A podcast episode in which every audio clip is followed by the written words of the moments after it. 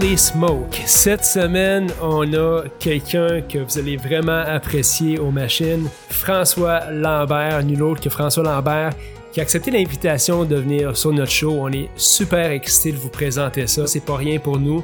Maxime Tardif, à la barre des machines. Euh, ça faisait longtemps qu'on voulait inviter François, mais voyant qu'on avait euh, une crowd qui était grandissante sur les différentes plateformes, on croyait que c'était le bon moment et François a accepté de venir parler avec nous sur notre émission. On veut vous remercier tous les gens qui nous suivent religieusement à toutes les semaines. Également, souligner tous les nouveaux qui vont écouter ce podcast-là. N'hésitez pas à aller nous, rejoindre en fait sur YouTube, qui est la plateforme principale. Également sur iTunes, vous pouvez faire des downloads et évidemment liker notre page Facebook, c'est super important pour qu'on continue le projet. Euh, c'est un projet qui a plusieurs milliers de downloads à date. On voit qu'on fait quelque chose de différent des podcasts traditionnels au Québec parce qu'on a beaucoup de feedback sur ce qu'on fait. Donc c'est super important pour nous, c'est super apprécié. Continuez. Mais cette semaine, vraiment, on est excité. François Lambert est ici. Et on va parler de beaucoup de choses. C'est notre entrevue la plus longue depuis euh, l'histoire des machines. Mais évidemment, François est quelqu'un qui a beaucoup de vécu, euh, qui a beaucoup de vécu dans différentes choses, que ce soit dans le sport, dans l'entrepreneuriat, euh, dans la télévision. Donc, je pense qu'on parle de beaucoup de choses avec, avec François qu'on n'a pas parlé ou on n'a pas entendu François parler souvent dans d'autres entrevues. Donc, c'est une entrevue en profondeur. Et je pense que tous les trois qui ont été assis autour de la table, que ce soit moi, François ou Stéphanie, on a réellement apprécié l'expérience.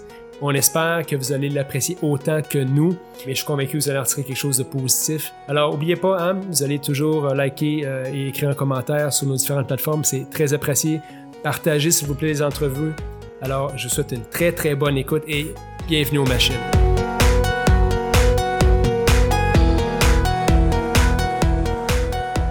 Bonjour, bienvenue aux machines. On est pas mal excités d'avoir nul autre que François Lambert avec nous autres. François, quand on a parti le projet du, podcast Les Machines, c'était un des premiers invités au top de la liste. Puis on était comme, euh, on l'invite-tu tout de suite, pas, on attend-tu? Puis là, je dis, regarde, go, on l'invite. François. Vous d'être dérouillé? D'être dérouillé ou d'être dégêné, peut-être, on savait pas trop, mais on dit, faut avoir ce gars-là ici. Puis moi, puis Chuck, quand on a reçu la réponse de Marilyn, on disait, écoute, oui, on va être là. On s'est appelé tout de suite en même temps, hey, François Lambert, viens sur, sur le show. fait que c'est pas mal excitant de Vous allez voir, je suis bien ordinaire, donc euh, je veux pas vous décevoir. J'en doute pas, mais c'est quoi? C'est que je sais que ton emploi du temps est, tellement, tu dois être sûrement assez occupé. Fait que trouver du temps pour faire ça, à un moment donné, ça devient un petit peu euh, difficile. Tu es très sollicité aussi dans les podcasts, j'imagine, ou dans un paquet d'autres tribunes. Fait que là-dessus, il faut que tu choisisses aussi qu'est-ce que tu veux. Mais des fois, c'est juste une question de timing. Hein. Ouais. Tu dans le fond, ta demande est arrivée au bon moment, parce que là, on est en plein été on est au mois de juillet dans les vacances de construction et je suis à Montréal exceptionnellement parce que j'ai un livre à terminer.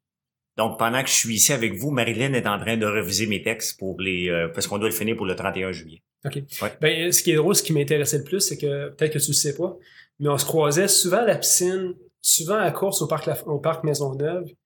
Puis je disais tout le temps, je, connais un peu ce que tu fais, mais je suis pas je suis pas un grand amateur de télévision. Je regarde pas ça beaucoup. Je sais que tu été au Dragon je connais tout ça, mais c'était la partie de, qui m'intéressait tout, c'est le succès que tu as eu. Puis surtout le côté très sportif, très performant qu'il y avait là-dedans. Puis c'est beaucoup ce qu'on parle des machines. C'est pas vraiment, c'est pas nécessairement juste du sport, mais c'est tout ce qui vient autour du style de vie qui vient avec. La discipline et tout. Oui. Fait que c'est, ce qui nous intéressait. Puis je sais que tu as, fait euh, un paquet d'entrevues un petit peu partout, mais tu peux-tu faire un petit compte rendu de qu'est-ce qui a été euh, ta vie depuis ta jeunesse à maintenant, qui est l'entrepreneuriat? Ouais, ben dans le fond, moi je viens d'une famille de, cultivateurs. On est une famille de, de, de, sportifs. On est quatre enfants, deux, euh, j'ai deux sœurs et un frère. Et euh, bon, euh, mon, frère était un des top coureurs dans le monde. Il avait gagné les Jeux le pan, panaméricain au 10 000 mètres en 97 et il a représenté le Canada plusieurs fois. Ma sœur, la plus jeune, la plus vieille, elle, elle venait, elle a fait de la, elle a joué dans un cirque en sixième année. Mon, elle avait une offre pour aller à Boston dans une école de danse.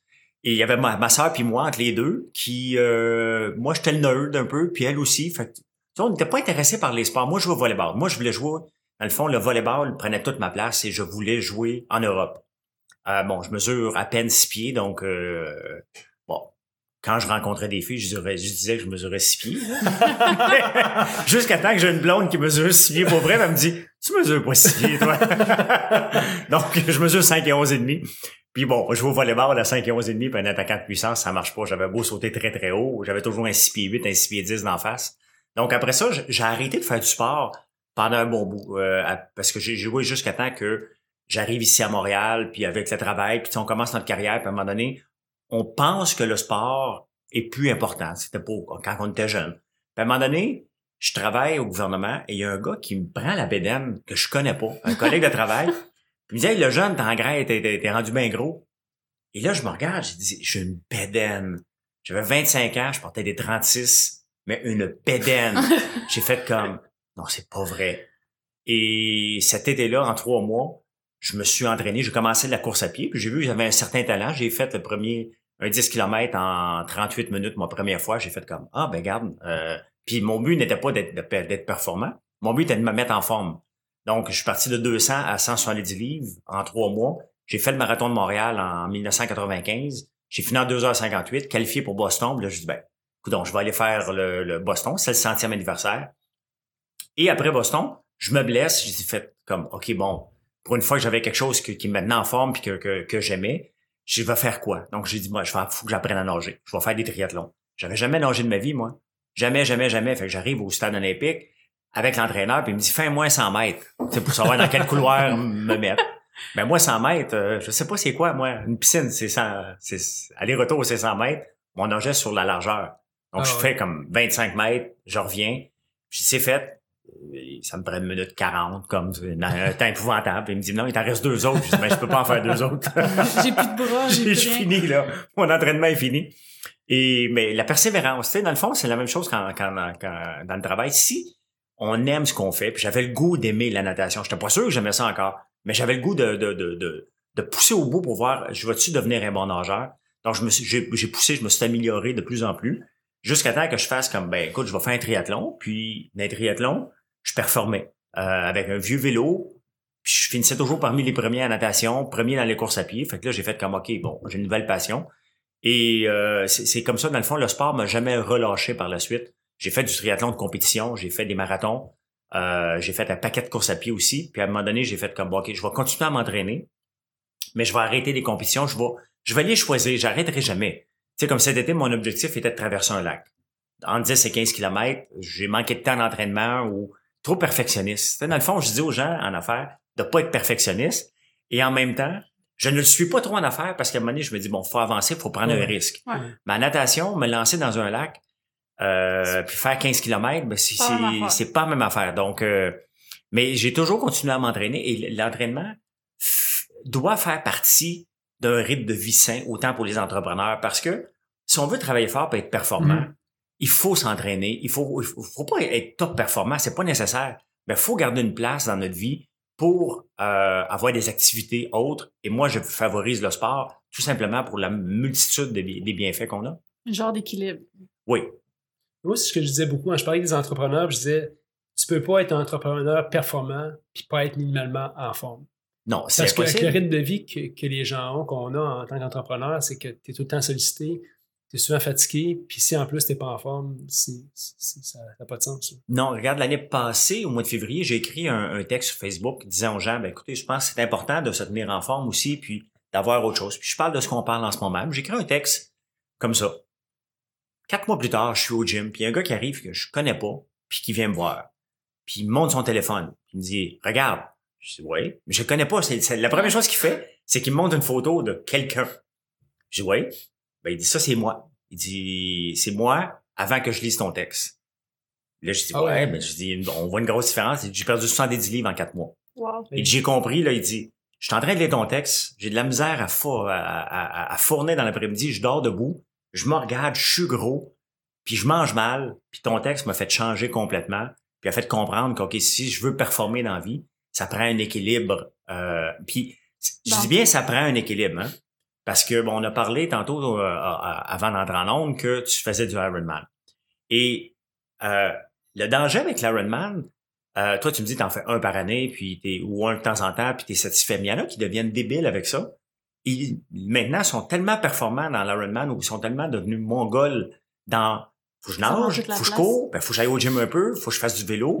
Ben, j'ai besoin de ma longue run à course, ma longue run en natation, ma longue run en vélo. Donc, finalement, ça prend tellement de place qu'ils laissent plus de place à leur travail. Ça prend un équilibre autant, autant là-dedans que dans le travail pour être épanoui. Sinon, on devient Et c'est ça qui est le danger de trop en faire, c'est que plus on en fait, plus on en, plus on veut en faire. Et j'ai vu des gens perdre leur emploi aussi euh, à cause qu'ils sont trop devenus intenses dans l'entraînement. Ben, la philosophie là-dedans, ce que je disais toujours, c'est que faut que ça reste le fun. Oui. Pour toi, puis pour le monde autour de toi. Ben, Ouais. Fait que quand c'est plus le fun pour. Premièrement, souvent, c'est pas le fun pour le monde autour de toi en premier. Oui. Puis après ça, ben, avec les, les- les conséquences qu'il y a, c'est plus le fun pour personne finalement. Mais je suis d'accord avec toi, puis ça a toujours été la philosophie que j'ai eue par rapport à ça aussi. C'était genre, faut que, oui, ça, ça aille le but qu'on recherche à atteindre, rester en forme, mais il faut que ce soit le fun. par-dessus Exactement. puis c'est pour ça que, tu sais, oui, on disait tantôt l'Ironman, j'ai arrêté d'en faire parce qu'on s'est mis à l'ultramarathon, mais même dans l'ultramarathon qu'on fait, euh, ça, ça affecte personne dans notre, envi- dans notre entourage. Ben, c'est ça qui est, qui est important. Moi, à la fin, ça affectait parce que je suis entouré de gens qui en font pas de ça. Tu sais, si notre groupe d'amis fait des- du triathlon, Ouais. ça va. Moi, j'étais pas mal le seul dans ma gang. Fait que le vendredi soir, là, quand on venait pour sortir au restaurant en couple d'amis, où on faisait des soupers, et moi, je regarde mon heure, là. Je fais juste penser, moi, à ma longue run du lendemain matin. couché, là. Et le samedi, s'il fallait que j'aie une compétition le dimanche, la plupart du temps, son dimanche, c'est compétition. Écoute, je peux pas faire de, tour, de tourisme, je marche pas, je veux pas bouger, je veux juste bien m'alimenter puis bien Ouais. dormir. Hey, c'est plate en tabarnouche pour tout le monde. Puis rajoute des enfants. Ben là, tout le monde, tu deviens le centre de l'univers, de, ton activité de tout le monde. Ouais. Et c'est ça que j'ai refusé de continuer à faire. Je m'entraîne encore. Je m'entraîne encore comme si j'en faisais, mais avec du plaisir. Ouais. Et le plaisir est là. Comme maintenant, moi, je nage encore. Ça fait 22 ans. C'était ben, 22 ans au mois de juillet que je nage au stade olympique euh, avec les mêmes les mêmes gars. Ben, eux autres étaient déjà meilleurs. Moi, j'ai travaillé fort pour venir les rejoindre. Et tu sais, il y a 63 ans, 61. Euh, celui de 61 fait énormément de, tri- de triathlon. C'est un des meilleurs dans la, catégorie d'âge. Il s'appelle euh, Alexandre Leduc. Et il est coach aussi au stade olympique. Et ça fait 22 ans qu'on nage, puis on a du plaisir. On arrive à 5 heures du matin. On arrive D'être content 15 d'être là. ben, tu sais, on commence à, nager à 6 heures, on arrive à 5h30, puis on, on jase la vie de tout. Tu sais, on jase de tout avant d'aller dans, dans la natation. Puis après ça, écoute, on s'est jamais chicané, là. On s'est jamais pogné, puis on peut, même dans un couloir, des fois, tu sais, il peut y avoir des frictions. Ça n'a jamais arrivé, nous autres. Jamais, jamais, jamais arrivé. On est trois. Il y a une fille qui vient nager avec nous, qui nage avec nous autres maintenant depuis 7 ans, puis elle est encore là. C'est la seule fille qui a toffé avec nous autres. Puis pourtant, on est gentil, on n'a jamais compris pourquoi il n'y a pas de filles, parce que y a- on n'est pas des coquilles, il n'y a pas trop de testostérone dans le couloir. Puis à un moment donné, Julie est apparue, puis euh, elle est restée avec nous autres, puis on a bien du fun à nager avec elle aussi. Ah cool. Euh, présentement, ton temps est occupé parce que euh, ce que je comprends maintenant, c'est que tu as pris un petit peu un repos d'entrepreneuriat ou peut-être pas, là, mais euh, tu t'occupes plus à tes choses, de tes choses à toi, tu as une terre agricole que Oui. tu t'occupes un peu. tu écris un troisième livre présentement que tu es à finir, je pense. aussi, Exact, Qui ouais. va être complètement différent des deux premiers que tu- sur lesquels tu as travaillé. Oui. Ben, ben, commençons par le temps. Euh, Mon, mon temps, comment il est divisé en ce moment? Euh, euh, J'essaie de prendre... Je dis tout le temps que je veux prendre une pause de lancer des entreprises, mais c'est complètement faux parce que C'est une passion, Ouais. puis c'est le fun. Puis à toutes les fois qu'on m'arrive avec un projet qui m'intéresse, puis que je vois que les jeunes ont de l'allure, ben j'embarque. Et il y a deux ans et demi, j'ai embarqué dans Boost Me. Donc on est le- le- l'équivalent du CA, mais Ouais, avec ouais, une ouais. application. Mhm. Et ça fait déjà deux ans, deux ans et demi, ça va faire trois ans au mois de novembre.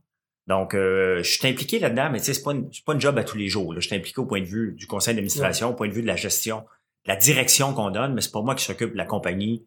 euh, Le au day-to-day. Ça m'intéresse plus, je rembarquerai plus jamais là-dedans, à moins d'être obligé un jour.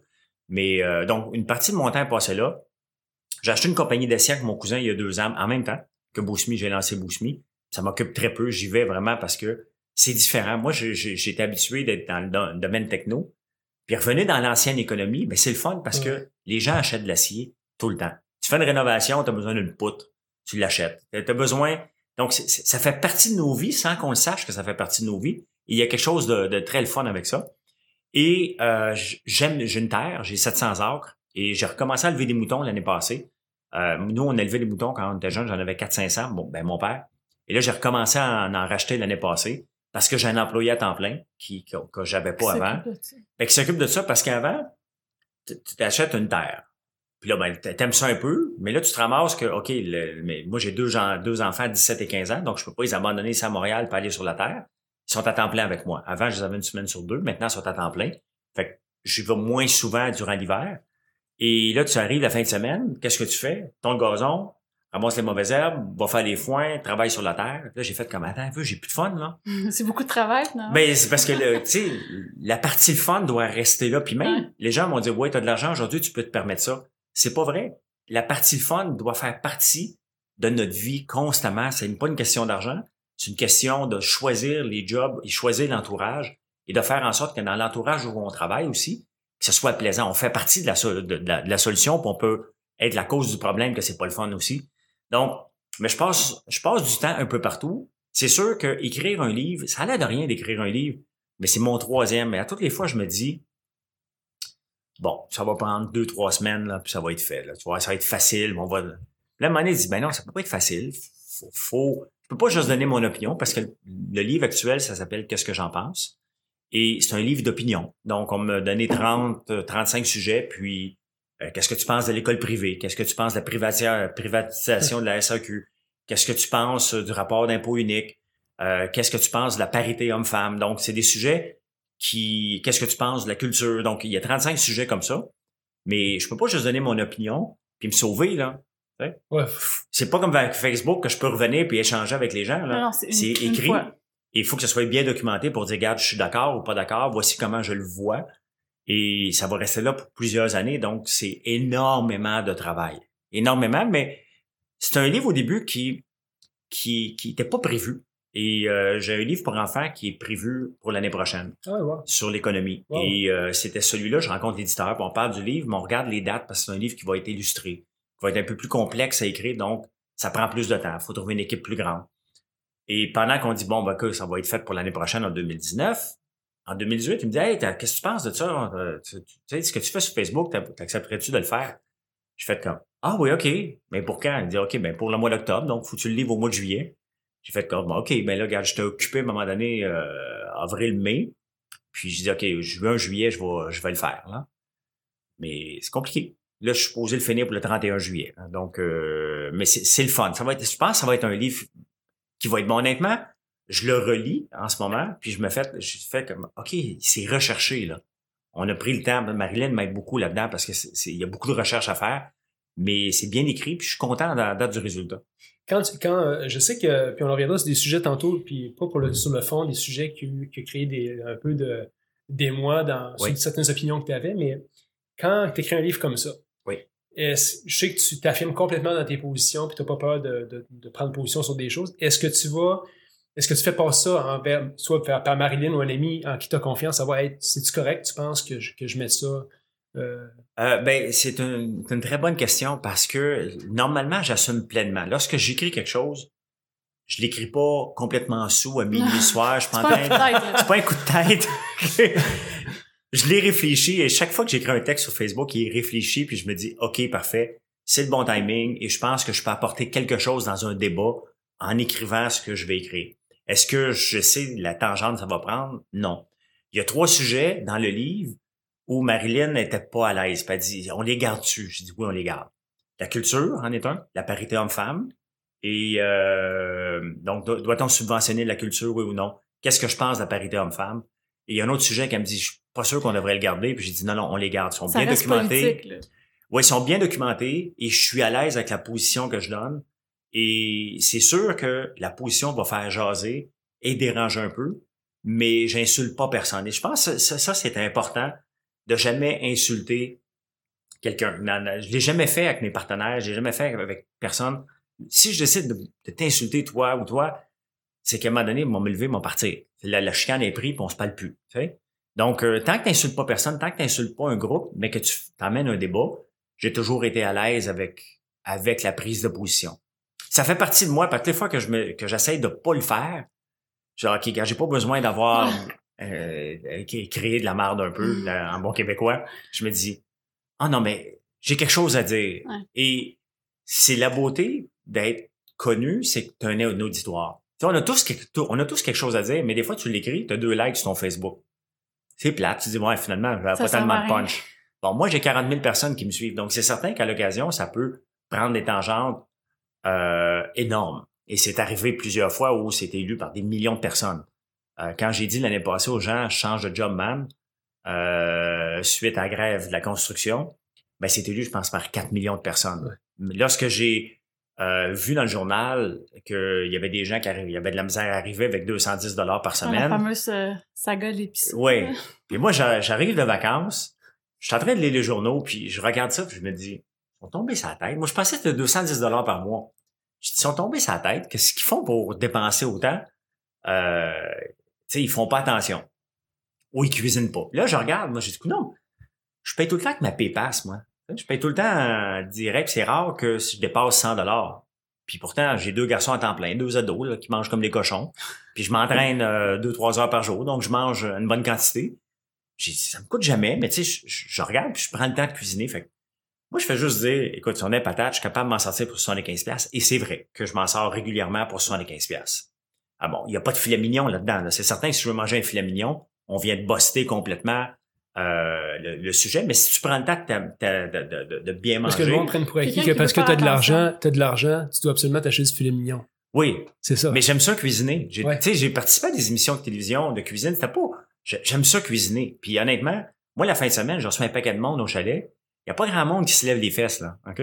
Qu'il y ait 8, 10, 14 personnes, c'est moi qui cuisine. Ça prend pas de temps, puis c'est plus vite, puis j'a- j'attends pas après personne. Donc, moi, je. je- hein? C'est ton genre. Non, mais tu sais, à un moment donné, on, on est bon dans quelque chose. Puis si, ça, si on aime ça, Non, ça. ben, faire une salade, ça prend deux minutes, puis faire cuire un poulet sur la broche, ouais. ça prend pas de temps non plus. Et bon, je donne mon opinion, puis je dis, écoute, ça n'a pas de bon sens, 75 pièces, je fais ça les yeux fermés. Et le lendemain, je vais faire l'épicerie, puis il y a quelqu'un qui me dit, devrais mettre ta facture, tu sais, un inconnu sur Facebook. Et là, je vois du brocoli à une pièce à 25 qui normalement est à 2,99. Acheter quatre. J'en ai acheté 6. Puis j'ai acheté de l'eau parce qu'il y avait de l'eau en spécial, puis elle goûtait les fraises. J'avais le goût de... C'était pas une épicerie standard, on s'entend, là, OK? Puis j'ai dit, ben regarde, voici ma, ma facture d'épicerie avec des Doritos. Puis euh, j'ai dit, mais j'ai j'ai même de la place pour des biscuits et des Doritos. puis là, le magazine Urbania a fait une parodie de mon épicerie. Honnêtement, allez fouiller ça sur le net, c'est débile, c'est vraiment drôle. Je me souviens pas comment il s'appelle le gars, mais je l'ai trouvé débile. là, Comment c'était, j'ai pissé dans mes culottes là, presque tellement que c'était vraiment drôle euh, le- le- ce qu'il a fait. Mais tu sais ce que ça a apporté, ce débat-là, c'est pas, euh, tu sais, c'est pas le 75 ou 50 pièces, c'est que on a perdu le la, la façon de cuisiner Mhm. et on ne sait plus cuisiner de nos jours. Il y a des prêts à manger maintenant et c'est très ça- populaire. C'est ça qui coûte cher. Oui, et les, il y a- beaucoup de publicité euh, avec ça. Puis je veux pas nommer des, des, des, des marques, mais puis c'est sûr que c'est facile. Puis dans c'est la même chose pour l'entraînement. Les gens vont dire j'ai pas le temps de m'entraîner, euh, j'ai pas le temps de de, de, de, de, bien manger, j'ai pas, pas le temps de faire un, un souper moi. Ça prend pas de temps à faire un souper. Si on le veut vraiment là, ça prend pas de temps, mais on on est devenu un peu paresseux avec ça et on, on paye énormément cher, on s'alimente mal et on mange des aliments qui euh, sont déjà préparés avec un paquet d'additifs dedans. Puis après ça, on se ramasse avec l'embonpoint, puis bof, ça, dérape de partout. Puis après ça, nos hôpitaux sont pleins parce qu'on on, on, on mange mal. Ça, ça part, ça part de là, mais on le voit que ce débat-là euh, a amené une prise de conscience. Est-ce qu'on devrait suivre vraiment le guide canadien? La réponse est non. Mhm. Euh, il n'est plus adapté aux jeux. Ils sont supposés en sortir un bientôt Exact. Non, c'est plus Mais- très adapté. ils sont- sont plus très adaptés. Il n'y a pas de légumineuses là-dedans, ou très peu. Euh, il y a beaucoup de lait. Ouais. Euh, tu sais, c'est- c'est- c'est c'est quelque chose du passé, c'est plus ça, c'est plus ça maintenant. Et la façon de faire l'épicerie, puis j'ai eu une discussion à un moment donné au Salon du livre de Trois-Rivières. J'étais en train de signer des livres, puis c'était la semaine que suivit la parution de ma facture. Il y avait un line-up là, hallucinant de gens qui voulaient pas acheter le livre, ils l'achetaient. Des fois, ils Il voulait l'achetaient. parler de la facture. voulait me parler de la facture. fait que, tu sais, des fois, on dit parlez-en bien, parlez-en mal, mais parlez-en. C'était pas mon but. Mais au moins, j'ai passé un beau salon parce que j'avais toujours du monde avec qui jaser. Parce que des fois, les salons, euh, tu sais, il y a certains auteurs qui sont pas connus, sont patients. hein. Ils peuvent passer une journée à vendre deux, trois livres. là. Ouais. Moi, j'ai l'avantage d'être connu un peu. Donc, les gens arrêtent normalement. Que, des fois, ils vont jaser, ils achèteront pas le livre parce qu'ils sont pas en affaires. Mais cette fois-là, au Salon du livre de Trois-Rivières, c'était non-stop pour la facture. Puis une madame qui vient me voir puis qui travaillait avec l'organisme de la femme, j'oublie son nom, Valérie quelque chose. Et elle me dit, je suis pas d'accord avec vous. Là, j'ai expliqué la Ah, façon que je faisais mon épicerie, la même façon que je roule mes entreprises. J'ai dit, dans le fond, un entrepreneur, euh, il arrive dans son bureau le matin, il a déjà son plan. Je vais faire ci, je vais faire ça, je vais faire ça. Mais il arrive, puis, oups, le comptable est pas là. Le gars de shipping est pas là. Puis qu'est-ce qu'il doit faire, le- le- le- le- l'entrepreneur? ben, il doit faire une recette gagnante avec les gens qui sont sur place. Il Mhm. peut, il peut pas dire à tous ses clients, ben là, attendez demain, là, mon gars de shipping n'est pas là. Faut qu'il trouve une solution. Donc, comme un cook va arriver dans le frigidaire, puis il va ouvrir la porte, puis il va dire, qu'est-ce qu'il y a qu'est-ce qu'il y a à faire aujourd'hui? Je dois faire une bonne recette pour nourrir ma famille. Ben, j'ai dit, c'est exactement comme ça que je, que je roule mes entreprises. J'ai un plan, mais le plan dérape constamment parce que c'est comme ça, est en affaires. C'est la même chose avec euh, cuisiner. Si tu prends une liste, puis dis aujourd'hui, je vais manger un pâté chinois cette semaine, puis tu arrives, tu avais prévu ton pâté chinois, puis la viande est trois fois le prix. Ben c'est ça que les gens, c'est ça que, que, que- en parlant avec les gens, les gens font ça parce qu'ils se sont dit, on va manger un pâté chinois. Moi, je dis, écoute, je ne sais pas ce que je vais manger. J'arrive au supermarché, je regarde qu'est-ce qu'il y a autour de moi. Y a-tu des légumes qui sont en spécial? Y a-tu de la viande qui est en spécial? Puis cette semaine-là, ben, je cuisine En fonction de en fonction de, je coupe pas spéciaux, là, je ne deviens pas débile, mais je cuisine en fonction de ce qui est présenté devant moi. Donc, je suis comme un entrepreneur dans ma cuisine, comme un cuisinier doit être aussi un entrepreneur. Donc, je- fais avec ce qu'il y a devant moi et j'essaie de sortir une bonne recette. Puis des fois, ça marche, puis des fois, ça marche pas. Mais c'est comme ça que eux, à, l'opposé, ils disent non, non, faut que tu fasses ton menu dans- en partant. Mais c'est comme un, un homme d'affaires qui, un entrepreneur, qui va faire son plan à la lettre pour la, pro- pour la prochaine année. Moi, je vais faire ça, ça, ça, ça, ça. Puis ils vont pas tenir compte au couple, il y a un compétiteur qui se présente. Euh, il y a Trump qui a envoyé un tweet, puis ça fait déraper l'économie mondiale. Il y a un paquet d'impro- impondérables qu'il faut vivre avec et il faut arrêter d'être stické dans un plan. Et je pense que l'épicerie, parce que je m'en fais parler encore énormément, puis ça fait déjà On en parle encore aussi. ça fait 4-5 mois, puis euh, a fait réfléchir les gens. Les gens disent, écoute, moi aussi, ça me coûte 75$, piastres, puis je suis capable. Puis des fois, les gens me disent, hey, j'ai essayé ça, 75$ piastres pendant une semaine. C'est facile. Oui, c'est facile. C'est plus facile qu'on le pense. C'est drôle hein, parce que tu disais tantôt, euh, ben justement, tu- des fois tu crées un peu de polémique autour de ce que tu disais, mais je pense que le monde, nécessairement au Québec, sont pas très habitués à des gens qui vont prendre position sur des choses de manière publique. Oui. On n'est pas habitué à ça. Puis regarde l'exemple, puis à tort ou à raison, regarde le docteur Mayou qui disait un paquet d'affaires, mais tu sais, prenait position sur des affaires. Oui. Puis là, il faisait quand le monde, ça dérapait tout le temps, mais je pense, sans vouloir te comparer au Doc Mayou, je pense que tu prends position sur des choses, tu t'assumes, puis ça fait en sorte que les gens vont souvent respecter ça aussi. Ben, c'est parce que le doc Mayo, en tant que psychiatre, lui, s'attaque aux personnes. Mhm. S'attaque à une personne précise, s'attaque à un groupe précis. Et, et il n'y a pas toujours tort, hein? C'est juste que ça passe pas, Ouais. tout simplement. Ouais. Mais il n'y a pas toujours tort dans ce qu'il dit. Exact. Mais bon, quand j'ai décidé d'a- d'attaquer les gens de la construction avec Change de Job Man, euh, je savais, tu sais, il y a des fois que je ne sais pas où que ça va aller. Mais, là, je le savais très bien que je risquais C'était calculé. je, ben, c'est parce que j'avais écrit un premier texte euh, suite à la, à la, à la grève qu'il faisait. Il était en grève. Et moi, le gouvernement voulait les empêcher, voulait les forcer un retour au travail, ce qui est arrivé. Puis moi, je leur ai dit, j'ai écrit un texte, le premier texte que j'ai écrit, je lui ai dit, vous avez le droit à la grève, on accepte ça dans notre société, vous avez le droit de vous syndiquer, excuse. Donc, si vous avez le droit de vous syndiquer, dans euh, la Constitution, on a- vous avez le droit de vous syndiquer, vous avez le droit de faire la grève. Sinon, à quoi bon se syndiquer si on n'a pas le droit de faire la grève? Donc, j'ai dit, vous devriez même aller en cours pour euh, faire comme en Alberta, parce qu'en Alberta, le gouvernement a voulu voler- voter une loi spéciale. Puis a les travailleurs vont gagner, disaient non, non, on a le droit de, faire la grève. Donc, je, prends la part des gens de la construction, mais les gens ne lisent, très mal. Les gens vont lire quelques phrases, puis ils vont s'en faire. Puis là, les gens ont commencé à penser que j'étais contre la grève, parce que j'ai déjà pris position souvent contre les syndicats.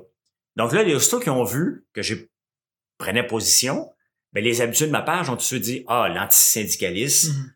euh, donc il nous dit quoi faire. Alors que je prenais position. Et je me souviens, ce- je- c'était un, vendredi matin que j'ai écrit ce texte-là sur Change de Job Man. Parce que j'ai donné une conférence au 10-30, puis j'avais écrit le texte sur le droit de grève le jeudi. Et je pars du 10-30, puis il faut que je donne une conférence à Fort-Coulonge, donc cinq heures de route entre les deux places. Et je lis le texte avant, puis tous les, me- les messages que le monde m'écrit, je dis, non, ils sont donc, ils sont donc bien débiles. tu sais. Fait que là, pendant cinq heures, je n'ai que ça à penser. Qu'est-ce que je pourrais bien écrire? Qu'est-ce que je pourrais bien dire? Et je me couche là-dessus. J'arrive à Fort-Coulonge comme à 1 heure du matin. Je me réveille à 6 heures. Et là, je regarde encore les commentaires. Puis là, je dis, hey, bingo. Change de job, man. C'est le titre. Et si on veut être punché, puis on veut que les gens soient lus, ça prend deux choses. Un bon titre, une bonne fin. Entre ça, là, C'est juste du blabla, grave. le monde euh, s'en fout. Et quand j'ai écrit Change de job, man, j'étais en conférence. Et là, je vois 98.5, euh, Radio X, Cogeco, nomme un un poste de radio de télévision. Mon téléphone, je le mets toujours devant moi parce qu'on me dit de parler une heure, une heure et quart. Et là, ça dérougit plus, OK? Fait que là, je demande aux gens dans la salle, j'écoute, j'irai pas voir mon Facebook, mais y a-tu quelqu'un qui peut aller voir, juste me dire Qu'est-ce comment, qu'est-ce qui se passe? là-dessus? je, venais de réaliser ce que je faisais, mais honnêtement, euh, j'ai eu des, des menaces. C'est des, des vraies menaces. Là. Il y a un gars, entre autres, que lui il m'a dit, regarde, si je te rencontre dans la rue avec un paquet de sacs, moi, je vais m'occuper de toi, tu vas avoir deux jambes cassées. Puis quand tu regardes son Facebook, euh, son profil Facebook, il y a un skinhead, il y a des tatous partout. Ouais. Euh, je le crois, lui. Fait j'ai déposé une, déposé une plainte à la police. Puis entre-temps, il m'a comme réécrit. J'ai déposé la plainte, j'arrive chez moi, puis il m'écrit. J'ai dit, regarde, Cédric, rien que tes affaires avec euh, la police, maintenant, c'est plus dans... T'es, t'es allé trop loin, puis je te crois. tu sais. Puis là, il me dit, ben écoute, je vais vivre avec mes conséquences. Puis là, on commence à parler, puis il dit... Je voyais qu'il était quand même intelligent, c'était juste craqué sur le moment. Puis là, je dis, regarde, fais juste écrire un message, comme quoi que... À ta gang d'arrêter de me menacer. Puis moi, je vais aller voir la police, je vais enlever ma plainte. Et il le fait. Puis maintenant, ce gars-là, il m'écrit régulièrement. Puis il dit, hey, si tu viens au Saguenay, viens prendre une bière. Il m'envoie les photos de son enfant. J'ai une idée d'investissement, là. Non, mais tu sais, il me dit. non, mais il dit, tu sais, dans, dans son langage, hey man, il dit, t'es cool. Il dit, je pensais pas que t'étais cool le même. Je dis, je suis pas cool. Je donne mon opinion, t'es d'accord ou pas, puis on en débat. Puis, je veux dire, moi, je vous ai pas dit que je voulais que, que vous tombiez sur le salaire minimum, là. Puis, même à ça, j'ai mon opinion. Puis, pensez-vous que mon opinion peut faire changer quelque chose? À l'occasion, oui. Euh, quand j'ai fait un texte sur les assistés sociaux il y a trois ans, euh, le gouvernement en a profité pour voter la loi 170 qui est en discussion, mais ils l'ont passé pendant la, la, la, la, la controverse des assistés sociaux. Dans le fond, je, je, je reprenais un texte qui revenait du Kansas et qui disait que les assistés sociaux n'ont pas le droit d'acheter de la liqueur, pas le droit de faire des tatous, pas le droit d'aller voir un médium, pas le droit d'avoir des massages et que l'argent est fait pour aller te sortir du trouble, pas te faire un train de vie. Puis je disais, ben, je reparlais des boubous macoutes, ceux qui sont un petit peu plus vieux des années 80 sur le boulevard euh, gouvernement Bourassa. Il y avait des gens qui surveillaient les gens sur la cité sociale, le train de vie justement pour... Tu sais, c'est un aide de dernier recours et c'est pas un mode de vie. Puis il faut se sortir de là. Donc, j'écris une opinion là-dessus. Et pas une grande opinion, je partage le texte et je dis, tu sais, les boubous macoutes étaient vraiment des anges, puis ben, à bien penser, euh, faudrait peut-être revenir un peu là. Cette phrase-là, la fin, a tout dérapé. Euh, honnêtement, cette semaine-là, je l'avais trouvé raide. J'ai été lu par près 2-3 millions de personnes. Et ça a fait beaucoup de controverses parce qu'une amie a décidé, que je connaissais très bien, a décidé de me planter en renversant tout le texte au complet, puis en me faisant passer pour un bourgeois de... Un peu plus, j'étais François de Third, là. Ouais. Moi, je viens de... Je suis François de Third, de Second, là, parce que mon grand-père s'appelait François, là. Mais on vient d'une ferme. On a vécu pauvrement, là. Pas pauvrement, on a vécu Modestement. euh, modeste, pas beaucoup d'argent, mais pas comme des pauvres.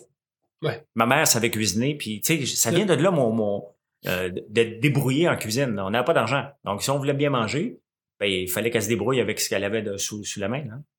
C'est intéressant aussi. euh, Ce que je disais sur toi, c'est que depuis quelques années, tu as changé ton, ton style d'alimentation, je pense. Oui. Pour être plus vers du, du végétarien dans ce style-là. C'est-tu ce que tu sais-tu? Parle-moi un peu de ça, ce que tu fais, ce, que tu as comme, comme habitude à ce niveau-là? Ben, je me considère maintenant un flexitarien.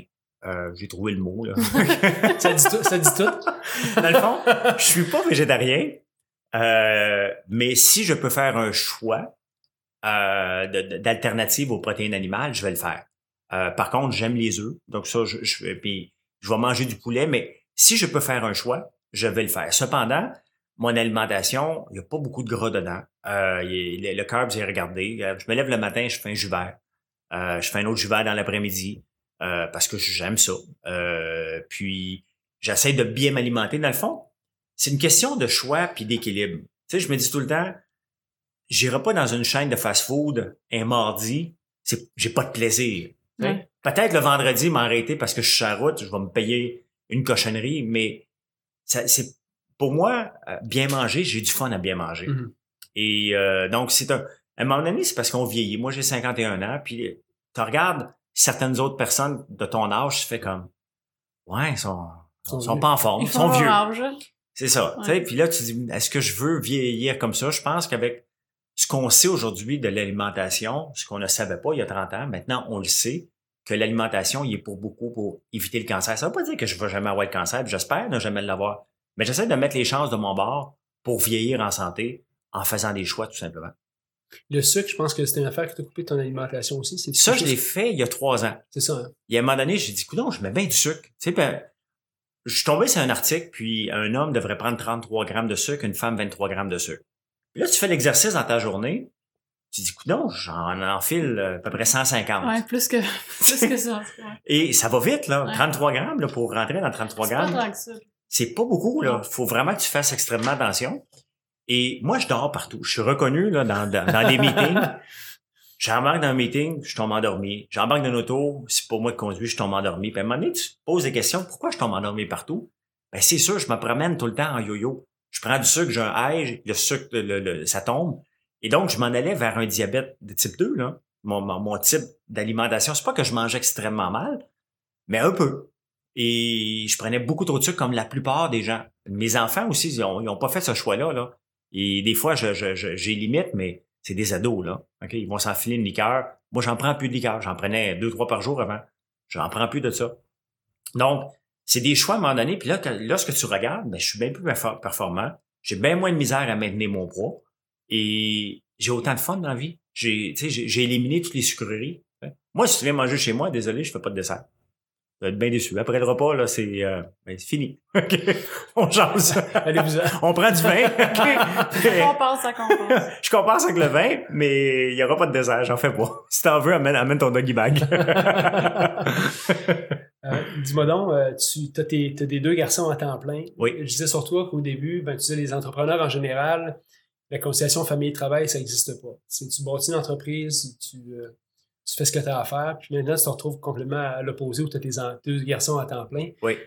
En rétrospect, comment tu vois ça un peu, euh, le, jeune âge de tes enfants, puis être père maintenant avec deux, deux, deux adolescents? Ben, quand j'ai écrit le premier livre, que la conciliation travail-famille, euh, ça n'existe pas, c'est tout simplement que je me suis fait casser les oreilles pendant plusieurs années, donc euh, avec mon ex, entre autres, qui me disait que je n'étais jamais là. La réalité, quand tu regardes l'horaire d'un entrepreneur, j'étais toujours là. Tu sais, et, mais je me suis tellement fait dire que j'étais pas là. C'est sûr que mentalement, je suis euh, pas pris, parce qu'on n'est pas pris, mais je suis intéressé par mon entreprise. Donc, je suis peut-être à la table, mais je vais regarder, y a-tu un email? Je suis là, mais je suis pas là en même temps. là. C'est sûr que physiquement, j'étais là. Et une des choses que je dis tout le temps aux entrepreneurs, peu importe ce qui arrive, si on va à une conciliation travail-famille, euh, je dis en anglais, là, make it home for supper. OK? Tu dois manger de toute façon. Si tu as des enfants, Mhm. rentre à la maison, mange avec eux, puis retourne travailler après. Soit tu retournes à- au bureau, ou tu descends dans, ta- dans- dans- dans ton bureau personnel à la maison, sur ton laptop, et tu, là, tu peux continuer à travailler, mais de toute façon, il faut manger. Donc, prenons le temps. Tu sais, on fait des enfants, mais on peut pas les domper à quelqu'un puis les revoir à 18 ans parce que là, nos affaires fonctionnent. Pour moi, c'est un non-sens. Mhm. Et c'est certain qu'à un moment donné, avec la séparation, bon, le premier est venu habiter avec moi à temps plein. Après ça, le deuxième, euh, là, ça change. Là, là j'ai euh, beaucoup moins de, de, de liberté, même si c'est des ados. Là. Ils ont 17 et 15 ans aujourd'hui, mais dans le temps, ils en avaient 14 et 12. Et je peux pas les laisser deux, trois jours. Là. Non, non. Donc, euh, quand, quand, quand je partais, ça prend une sol- faut que je trouve une solution. Il faut que, que je, que je m'arrange. Mais bon, moi, euh, tu sais, dans le fond, on vit tous à un moment donné une séparation. Puis pas tous, mais tant mieux ceux qui le vivent pas, mais ça arrive. Mais moi, je me suis séparé de la mère des enfants, pas de mes enfants. Donc, moi, les enfants, quand ils ont voulu venir habiter à temps plein avec moi, ben venez-vous-en, là.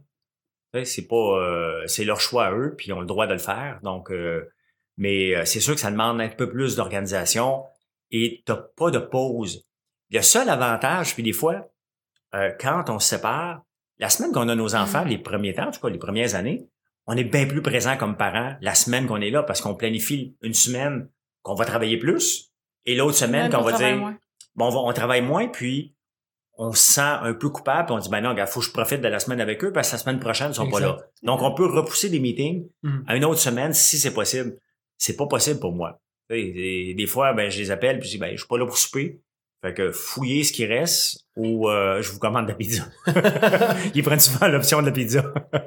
C'est souvent ce que je disais, hein, c'est que euh, quand tu as une séparation, tu as tes enfants, ben là, dans un contexte où présentement qu'on vit, t'es là 50% du temps, mais t'en profites à 100% quand t'es là. Exactement. Ça, c'est l'avantage Mm. que je vois parce que je me souviens que moi, tout, je suis en démarrage d'entreprise quand, dans, dans la période où je me suis séparé. Puis, effectivement, t'es es là. Je suis là à tous les soupers aussi, mais t'es un petit peu euh, préoccupé. T'as des, t'as des appels qui rentrent, des choses qui sont différentes, mais la séparation fait en sorte que les priorités viennent vraiment à, à bonne place. Ben oui. Parce que, tu sais, quand t'es là euh, à temps plein, euh, après, ben ça se peut que l'appel que tu vois, parce que, tu sais, on aime, se, on aime ça être occupé. On aime ça dire aux gens, on est occupé, je suis occupé. Moi, je le fais, je le fais maintenant parce que les gens, je suis pas toujours occupé. Là, de- dernièrement, été occupé avec le livre, mais l'autre jour, je fais quelque chose, puis un gars qui me demande, pis, t'es occupé? Je pense tout, c'est l'été, je profite. Cette réponse-là, là, c'est comme, puis comment ça va? Ça va mal. C'est un malaise. Ouais. OK? Dire aux gens qu'on n'est pas occupé, ça crée un, OK, je fais quoi? Les repères sont partis. Ouais. Tu sais, parce qu'on attend, dans le fond, on n'attend rien de cette réponse-là. Puis occupé, mais la personne qui te pose la question n'attend, attend rien de cette réponse-là. Et lorsqu'il il s'attend bien entendu un oui. Lorsque tu lui dis non, il est comme, euh, ça va? Qu'est-ce que je réponds à Qu'est-ce que je réponds? Donc, Ouais. euh, mais on aime ça, se trouver des excuses pour être occupé. Et euh, moi, j'ai appris en vieillissant d'être de plus en plus productif et d'essayer de me garder énormément de temps disponible. Pas de temps libre à rien faire, mais de temps disponible pour les personnes que j'aime, pour les activités que j'aime. Je me garde du temps, la plupart du temps, dans, dans une journée, pour faire ce que j'aime. C'est pas toujours possible. On a toutes des tâches plates à faire. Là. Ce matin, j'ai fait ma comptabilité, mes, des factures. J'avais accumulé pendant une semaine et demie. Il n'y a rien de fun à faire. Donc, mais maintenant, il faut que ce soit fait. Puis après ça, ben, tu gardes du temps de, de, de, de libre et c'est ça qui est important. Fait que plus, euh, dans le fond, tu as un moment de ta vie où tu, tu fais plus, plus de temps pour, pour toi, ou plus de temps libre. Euh, c'est quoi ta définition du bonheur? Après, tu sais, tout ce que tu vois, tout ce que tu as vécu, tu sais, tes enfants jeunes âge, t'es séparé d'autres relations par la suite. Euh, Rendu à l'âge que tu es là, c'est quoi la vraie définition du bonheur selon toi? La définition Parce que du tout le monde bonheur. dirait là, que tu sais, as de l'argent, fait que nécessairement, T'es heureux, t'es heureux. Ouais. bien. Ben, la définition du bonheur n'a jamais changé dans mon cas. J'ai toujours été une personne heureuse, tout le temps, tout le temps, tout le temps. Et la réponse à ça, c'est de ne pas être envieux. J'envie pas le bateau plus gros. Tu sais, on a tout le temps quelqu'un de plus riche que nous. Et moi, je l'envie pas. T'as un gros bateau, tu m'invites sur ton bateau, hey, c'est le fun. Je rentre chez nous, je suis pas comme, oh my god, ça me prend un gros bateau, moi aussi, je peux pas faire partie de ce, de ce club-là. Ça m'intéresse pas. La, la, la, la maladie du voisin ne m'intéresse pas. Donc, dans n'importe quoi, j'ai toujours été heureux, pas d'argent. Je suis heureux avec l'argent. C'est sûr que le rythme de vie que je peux me permettre aujourd'hui, c'est grâce à mes succès en entreprise. Et c'est facile pour moi de dire, demain, ben, j'ai rien demain de planifié. Tu sais, dans le fond, la réalité, c'est que c'est vrai. Demain, je n'ai rien de planifié. Ça veut pas dire que je vais rien faire. Parce que je suis pas capable de rester à rien faire. Je vais remplir ma journée, mais je vais la remplir en me levant demain matin. Tu sais, à moins que j'ai des choses à l'horaire. Et le bonheur, c'est ça. C'est de se garder des moments dans la vie, dans la journée où on peut faire des choses qu'on aime. Euh, S'il y en a que c'est du macramé qui aiment faire, ben trouvez-vous le moment dans la journée pour le faire. C'est votre moment à vous. Et moi, j'ai jamais été envieux. J'ai jamais été envieux de personne. Et je pense que le bonheur est là. Et de trouver du temps pour, être, pour avoir des activités sociales. Puis dans le fond, il y a une, une université d'Harvard qui a sorti que les gens euh, qui vivent le plus vieux sont les gens les plus sociables. La plus longue étude jamais sortie, Ouais. euh, de jamais pratiquée, puis elle est encore en train Ben de se oui. faire présentement. Donc, c'est, c'est la sociabilité qui, euh, qui est un grand... Et ça, ici en Amérique du Nord, puis bon, je suis un Nord-Américain, là, euh, on a tendance, le soir, on arrive chez nous à 5 heures, la porte est fermée, on fait souper, puis on s'écrase devant la télévision. Va en Europe, ça se passe Non, pas, comme, ça. Va au Liban, mon associé libanais, ça se passe pas comme ça. Les gens sont là, les gens rentrent devant la campagne.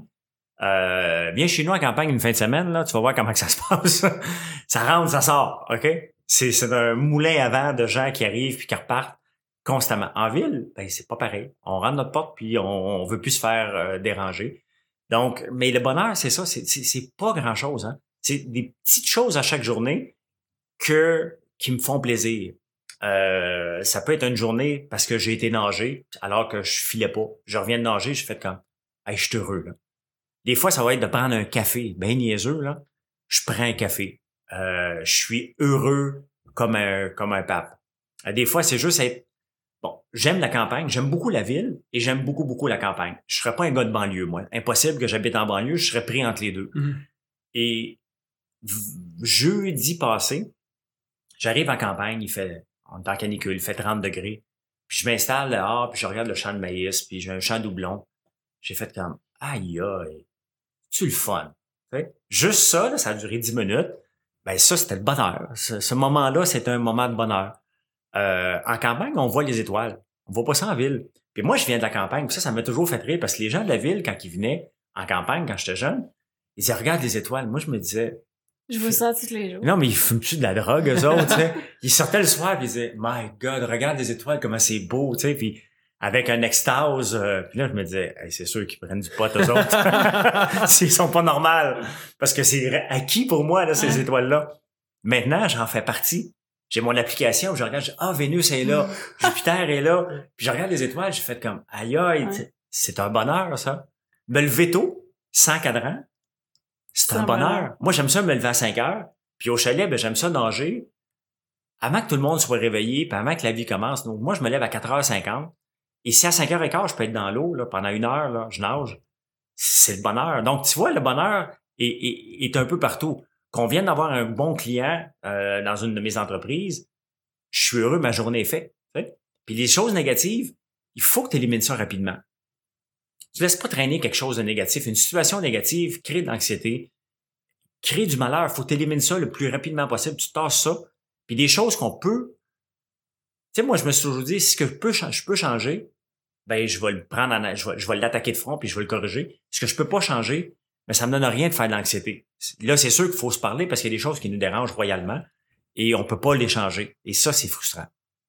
C'est drôle, tu parles du bonheur facile, puis moi, moi je suis un peu, je suis, en fait, on se ressemble beaucoup là-dessus, là. moi j'ai le bonheur très facile, tu sais. euh, Je parlais avec Stéphanie l'autre fois, je disais, regardes-tu des fois le vent dans les arbres, tu sais, moi, je, moi, je trouve ça, je trouve ça le fun, tu sais, puis ça me fait penser à rien, puis je regarde ça, puis c'est beau, puis, puis tu parlais aussi de l'anxiété, il y a beaucoup de monde qui ont, effectivement, la population est très anxieuse en général, fait que Ouais. ce petit bonheur-là nous aide à être moins tout le temps stressé, puis à être un petit peu plus, en tant qu'entrepreneur, un petit peu plus calme dans, dans le quotidien, tu sais. Oui. Mais tu trouves pas que la plupart des gens, ils se fixent, OK, quand que je vais avoir ça, là, je vais être heureux, au lieu de justement un peu être euh, comme toi, Maxime, là, de voir euh, des petites choses, puis c'est ça qui les rend heureux. Ben, tu sais que ma vie a changé par rapport à cette phrase-là, qui est, qui est très bonne, en 1994. OK? Je travaille au gouvernement fédéral et j'obtiens ma permanence comme analyste financier. OK? Elle a- ça a duré deux mois, ma permanence, by the way. J'ai quitté quand on me l'a donné. Et il y a une fille que j'oublie son nom. Et euh, je dis, hey, je suis chanceux, j'ai 42 000 par, de, de salaire, j'ai 24 ans, quelque chose comme ça. Je me souviens plus de l'âge, là. Et j'ai dit, hey, je suis riche. Honnêtement, il faut se remettre en contexte.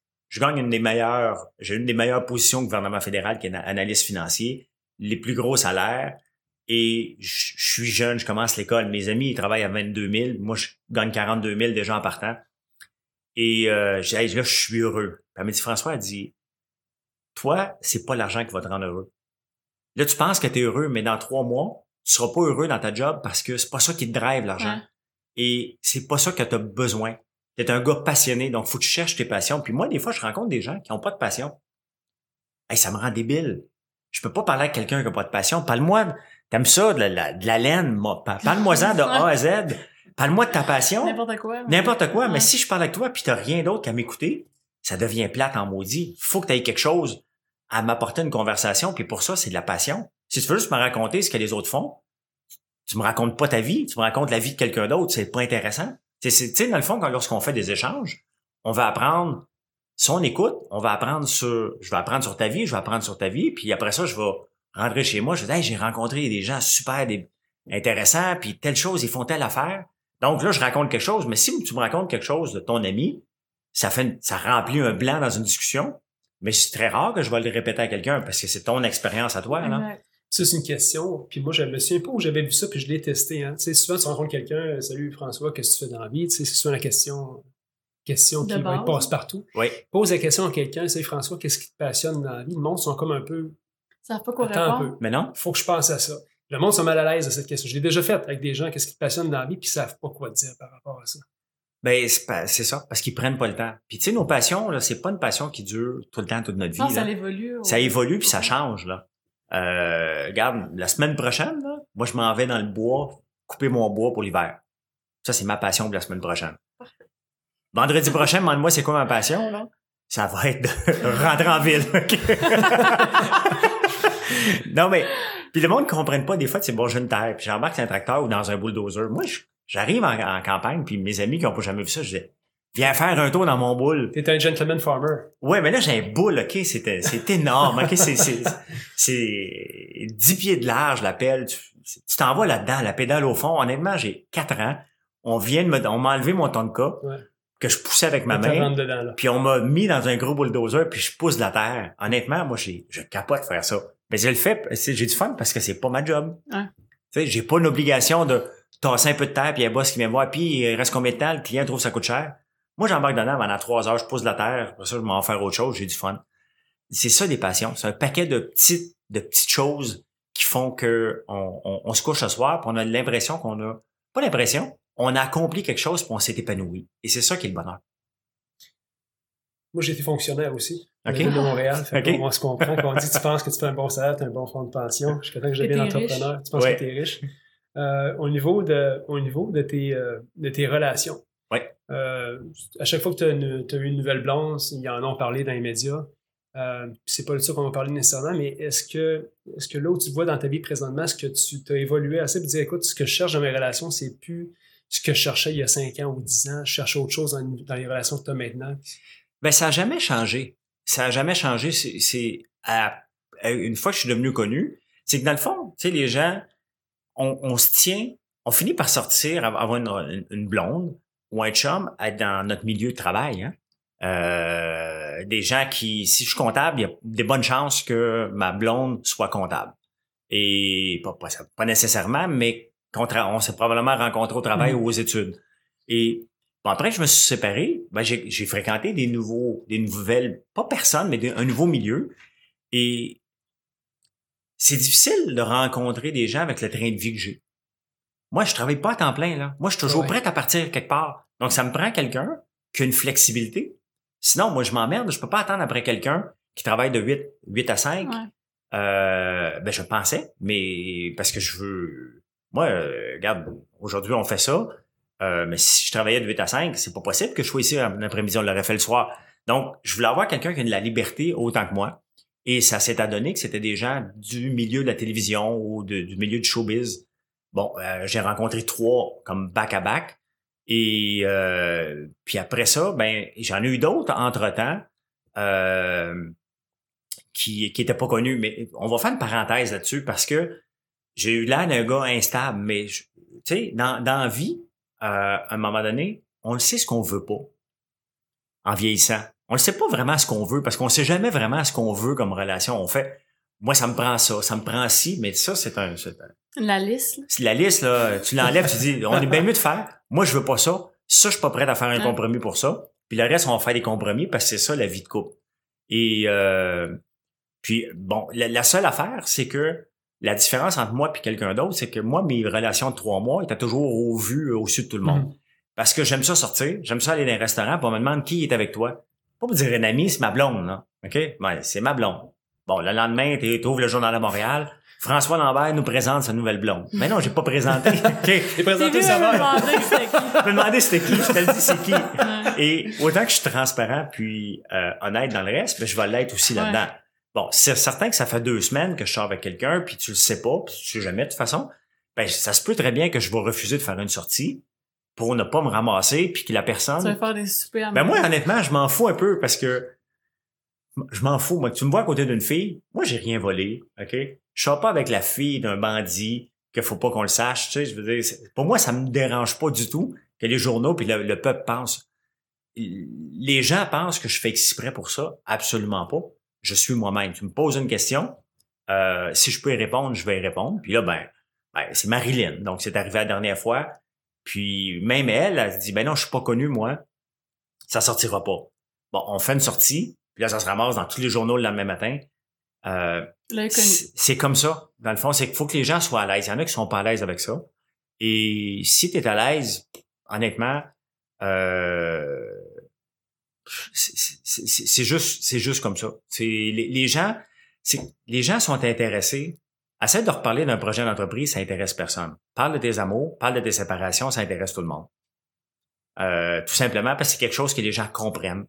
Et, et j'ai jamais compris d'ailleurs pourquoi j'attirais tant ce, ce, ce potinage-là, mais je, la- je vis avec et je l'accepte. Je, ça, ça me dérange pas du tout. Je lis des, des choses sur mon cas, là, c'est complètement T'en débile. apprends des fois. sur- Non, non, mais c'est complètement débile. Honnêtement, il faut être fait fort mentalement.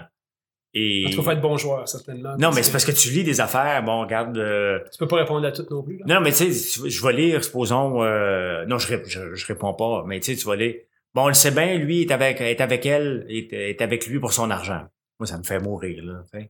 Euh... Regarde donc, c'est un vieux. Bon, là, on me fait... on commence à me dire que je suis vieux? hey, bon, je suis jeune, OK? mais, honnêtement, moi, ça me dérange pas, ces commentaires-là. C'est certain que je vais dire à mes...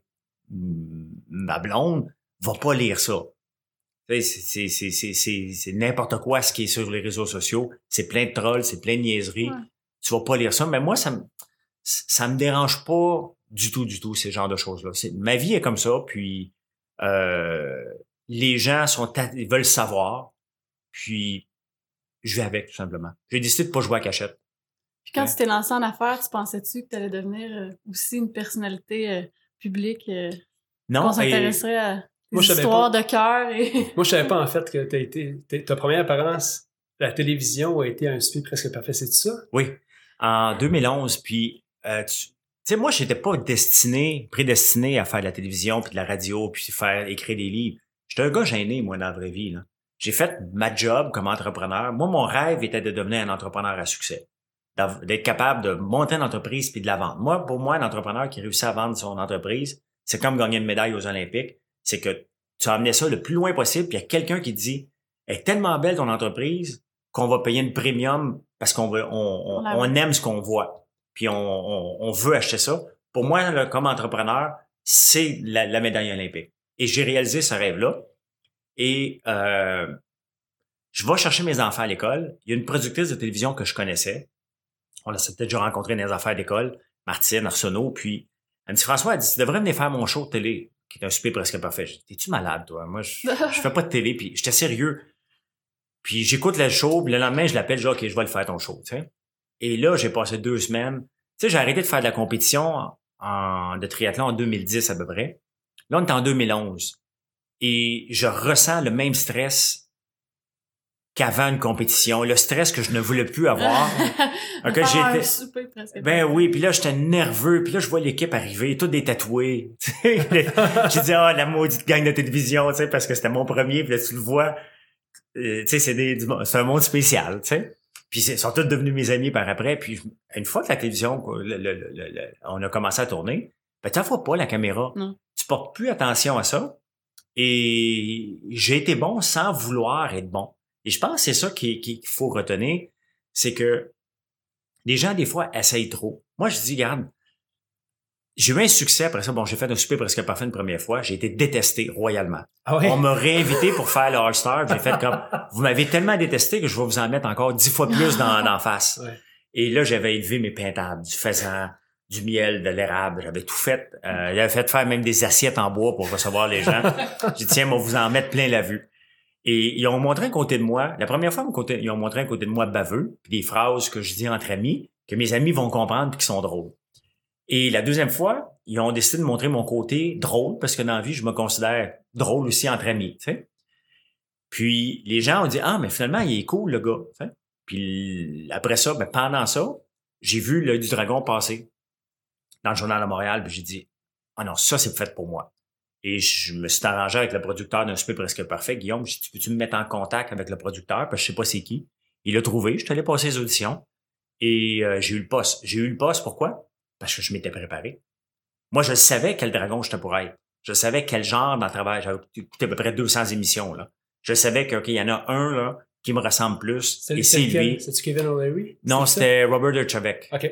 Et... Parce que tu as été comparé à Kevin O'Leary un petit peu à travers ça? Ouais, mais Kevin, c'est qu'il attaque personnellement. Moi, je peux te le dire, ton projet, là, j'aurais aucun problème de te dire ça, c'est, ça vaut pas de la chenoute. Fais-moi pas perdre mon temps, mais jamais je vais rajouter quelque chose sur ton physique. Ce que Kevin rajoute. Il rajoute toujours quelque chose sur La la- personne, l'apparence, la la, pa- personne, la ouais. personne, et ça, moi, je ne vais pas là. Ouais. Mais j'étais raide, mais pas tant que ça non plus. Puis je l'accepte. Honnêtement, c'est parce que Richard Terrien, le journaliste du Soleil, est venu nous voir tourner la première saison. Puis là, ils nous ont dit, mettez-en plein la vue, les journalistes sont là. Puis ils nous ont envoyé une espèce de clown en face, mal préparé, puis je l'ai ramassé ben raide. Et le, le, le, plus baveux des dragons, c'est venu du, d'un pitch qui est même pas, qui est même pas passé en ondes. Ah ouais, hein? J'avais donné toute la gomme, là.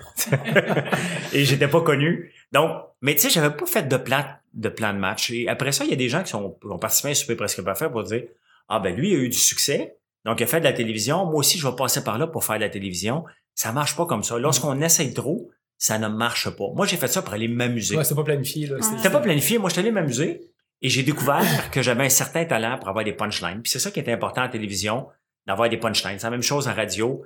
Puis lorsque tu le fais, puis que tu as des punchlines, puis que tu es, pertinent, ben tu déranges les gens ou t'es- les gens les gens t'aiment. Puis euh, bon, j'ai fait trois ans de l'œil du dragon. Après ça, j'ai fait des chroniques à radio. Euh, premier livre. Après ça, on m'a redonné une autre chronique à radio. Deuxième livre. J'avais pas prévu ça. Puis c'est une vie que j'aime. Euh, je vais vous avouer que j'aime beaucoup ce, ce, ce rythme de vie-là. Il va être quoi dans 10 ans, ce rythme de vie-là? Est-ce qu'il va être encore comme ça? Je sais pas. Probablement pas, parce que euh, il y a personne qui a une vie statique comme avant. Là. Tu travailles pour la même entreprise toute ta vie, tu as ton fonds de pension, puis euh, tu t'installes dans un camping, dans une roulotte, puis tu attends tes jours. Là.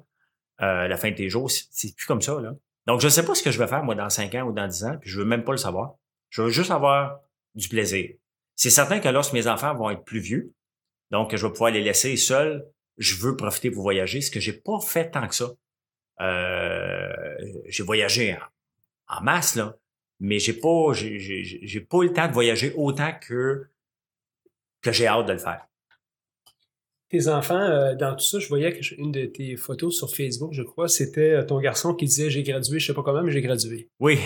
Puis, euh, qu'est-ce, puis qu'est-ce qui retiennent le plus de toi? Qu'est-ce qui, parce que évidemment, ils sont allés habiter avec toi, c'est quelque chose qui les attirait vers, vers toi, principalement. Ils ont évolué dans, dans quelle direction qui, qui te ressemble un petit peu? Ben, il- tu sais, mes enfants vont, vont, vont dire aux gens que mon père est, il est raide. Tu sais, moi, la, la, la- la- il y a une règle, OK? Ils ont du lousse, là, il y a un terrain de jeu, puis tu peux jouer là-dedans, OK? Mais, Mais si ça. tu dépasses, je te ramène dans le droit chemin, puis si tu continues à dépasser, ben je vais te couper ton chemin. Tu sais, je- ce qui, ce qui était ça avant, là, ce qui était une autoroute, va devenir un chemin de campagne assez rapidement. Et je pense que ben, tous les enfants aiment une stabilité. Ils savent qu'il y a des choses qui sont, qui sont oui, puis des choses, puis c'est la même chose en affaires. Moi, c'est arrivé dans un bureau, dans mon bureau, puis on est supposé discuter, puis t'as un rapport à me présenter, puis tu l'as pas. Je te sors du bureau, là. Il n'y a pas de politesse, là. On a un meeting, t'es pas prêt. Puis c'est ça que j'essaie d'inculquer à mes enfants. Mes enfants euh, sont un peu paresseux. L'affaire, c'est que puisque je suis connu, c'est déjà arrivé, puisque j'étais connu, que j'ai pu les sortir du trouble. Pas des gros troubles, mais j'ai pu aller, puis là, j'ai négocié, puis puisque je suis connu, donc j'ai une crédibilité, les gens me disent, OK, bon, ben, OK, euh, c'est correct, on va le garder à l'école encore, puis tout ça, tu sais. Donc, ils se sont assis un peu, ben, mon père va me sauver. Mais je suis pas toujours, sais, à un moment donné, je, suis pas là pour les sauver constamment, faut Ouais. qu'il, faut qu'il le fasse, c'est arrivé. Euh, puis, mon gars, il est un peu paresseux. J'ai deux garçons, je dois dire, qui sont un peu paresseux à l'école, puis pourtant, ils sont bons. Et euh, puis le premier, quand il a gradué, Mathieu, il a marqué ça sur, euh, sur Instagram. Il dit, je sais pas comment j'ai fait, mais j'ai gradué.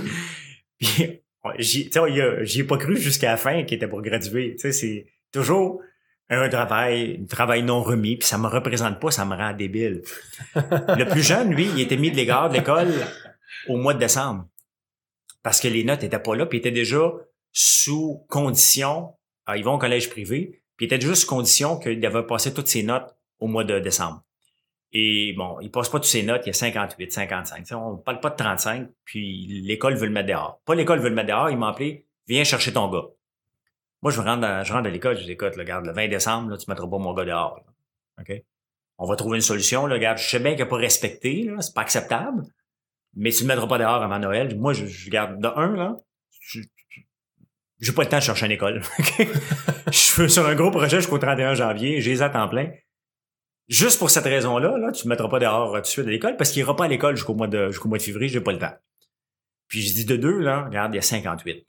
OK, on va essayer d'être humain quand même, c'est une école privée, là, on va essayer d'être humain ici, là. On va, on va essayer de mettre d'autres choses en, place, mais il n'y a pas 35% puis tu ne le mettras pas dehors. Donc, moi, j'ai que- réussi à les convaincre, puis on dit, Alexis, on te garde à l'école, mais si tu coules un seul examen, t'as pas de cours d'été, et tu sors de l'école en fin de l'année. Donc, ils ont été corrects. Mais tout le long, mon plus petit encore euh, espère. Tu sais, eux autres, ils vivent, puis en affaires, là, espérer nous emmène nulle part. Si on prend pas le taureau par les cornes, il n'y a rien qui va se passer. Et arrive la fin de l'année, puis je vois très bien qu'en maths, il y, a, il y a une note à un moment donné, 77. Là, je demande au prof, je, dis, je, je demande à Alexis, demande donc au prof, tu as besoin de combien l'examen final? Je vois bien que ça lui prend une note euh, Spectaculaire. euh, euh, pharaonique. Quelque chose qu'il n'a jamais eu. Et euh, il pleure. Le dimanche, il est en train d'étudier, il pleure. Je vois mon gars vraiment déconfit, vraiment en, en- miettes.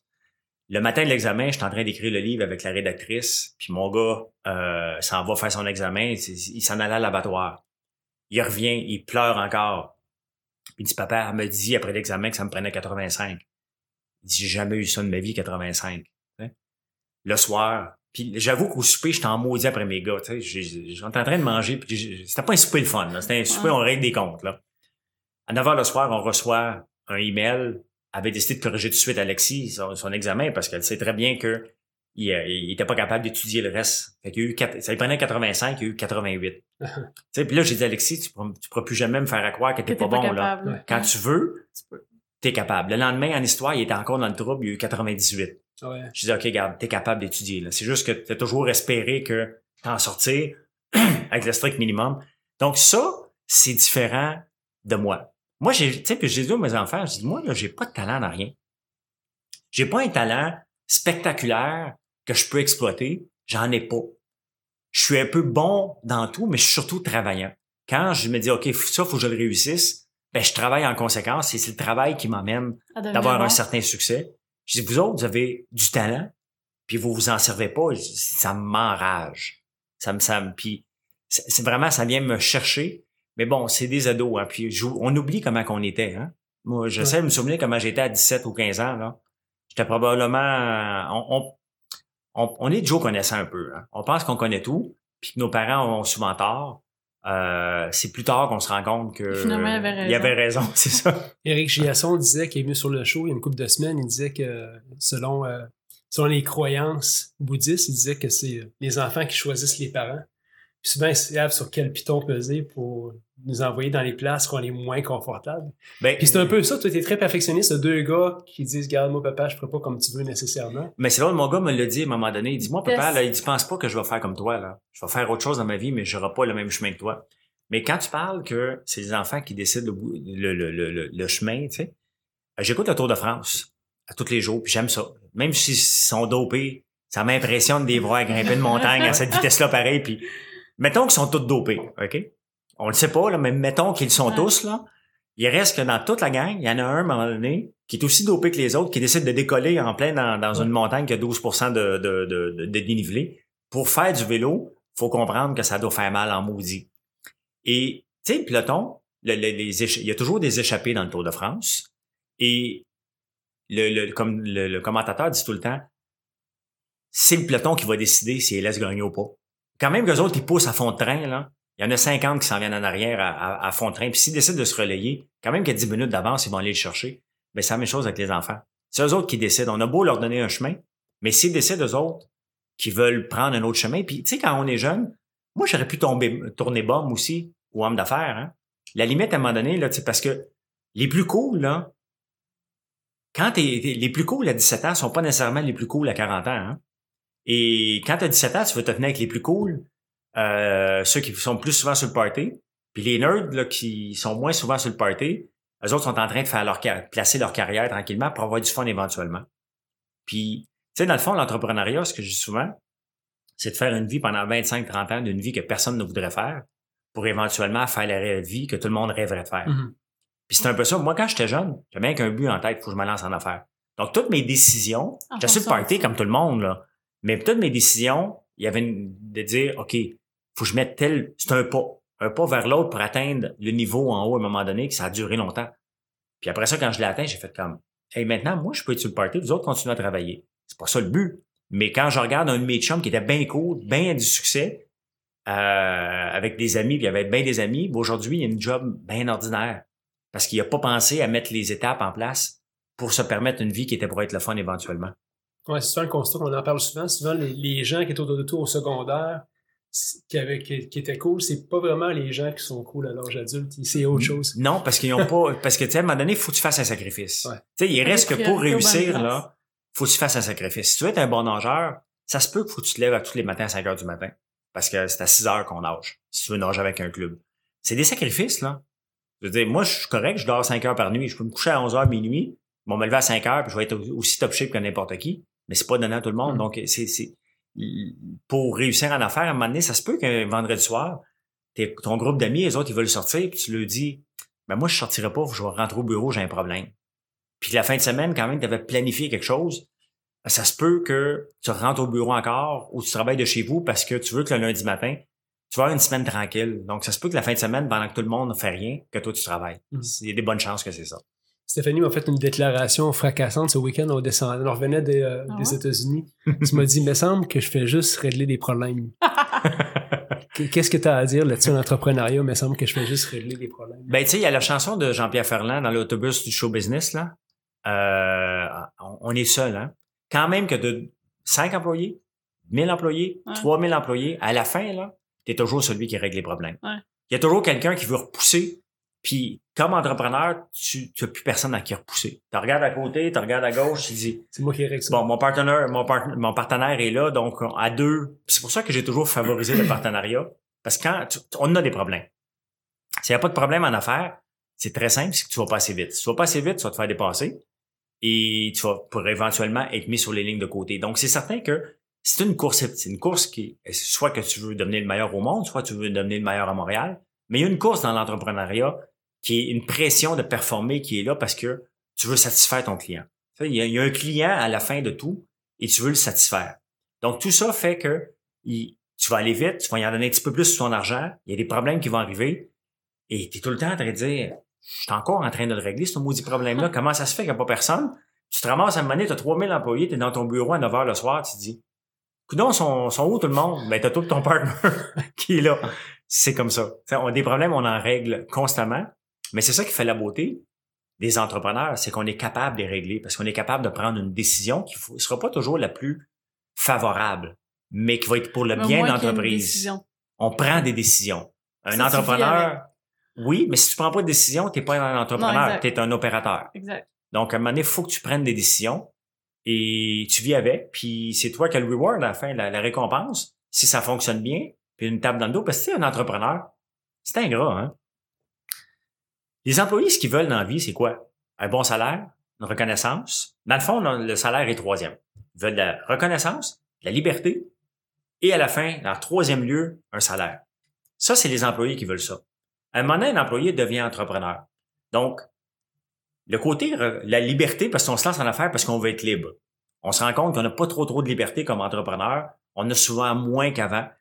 La seule différence, c'est que c'est notre liberté. C'est notre, on n'est plus, On gère comme on veut. oui, puis on n'est plus prisonnier d'un carcan d'entreprise. C'est, c'est nous autres qui le gèrent. Donc, ce côté liberté-là, on est capable de le gérer parce qu'on a du fun dans ce qu'on fait techniquement.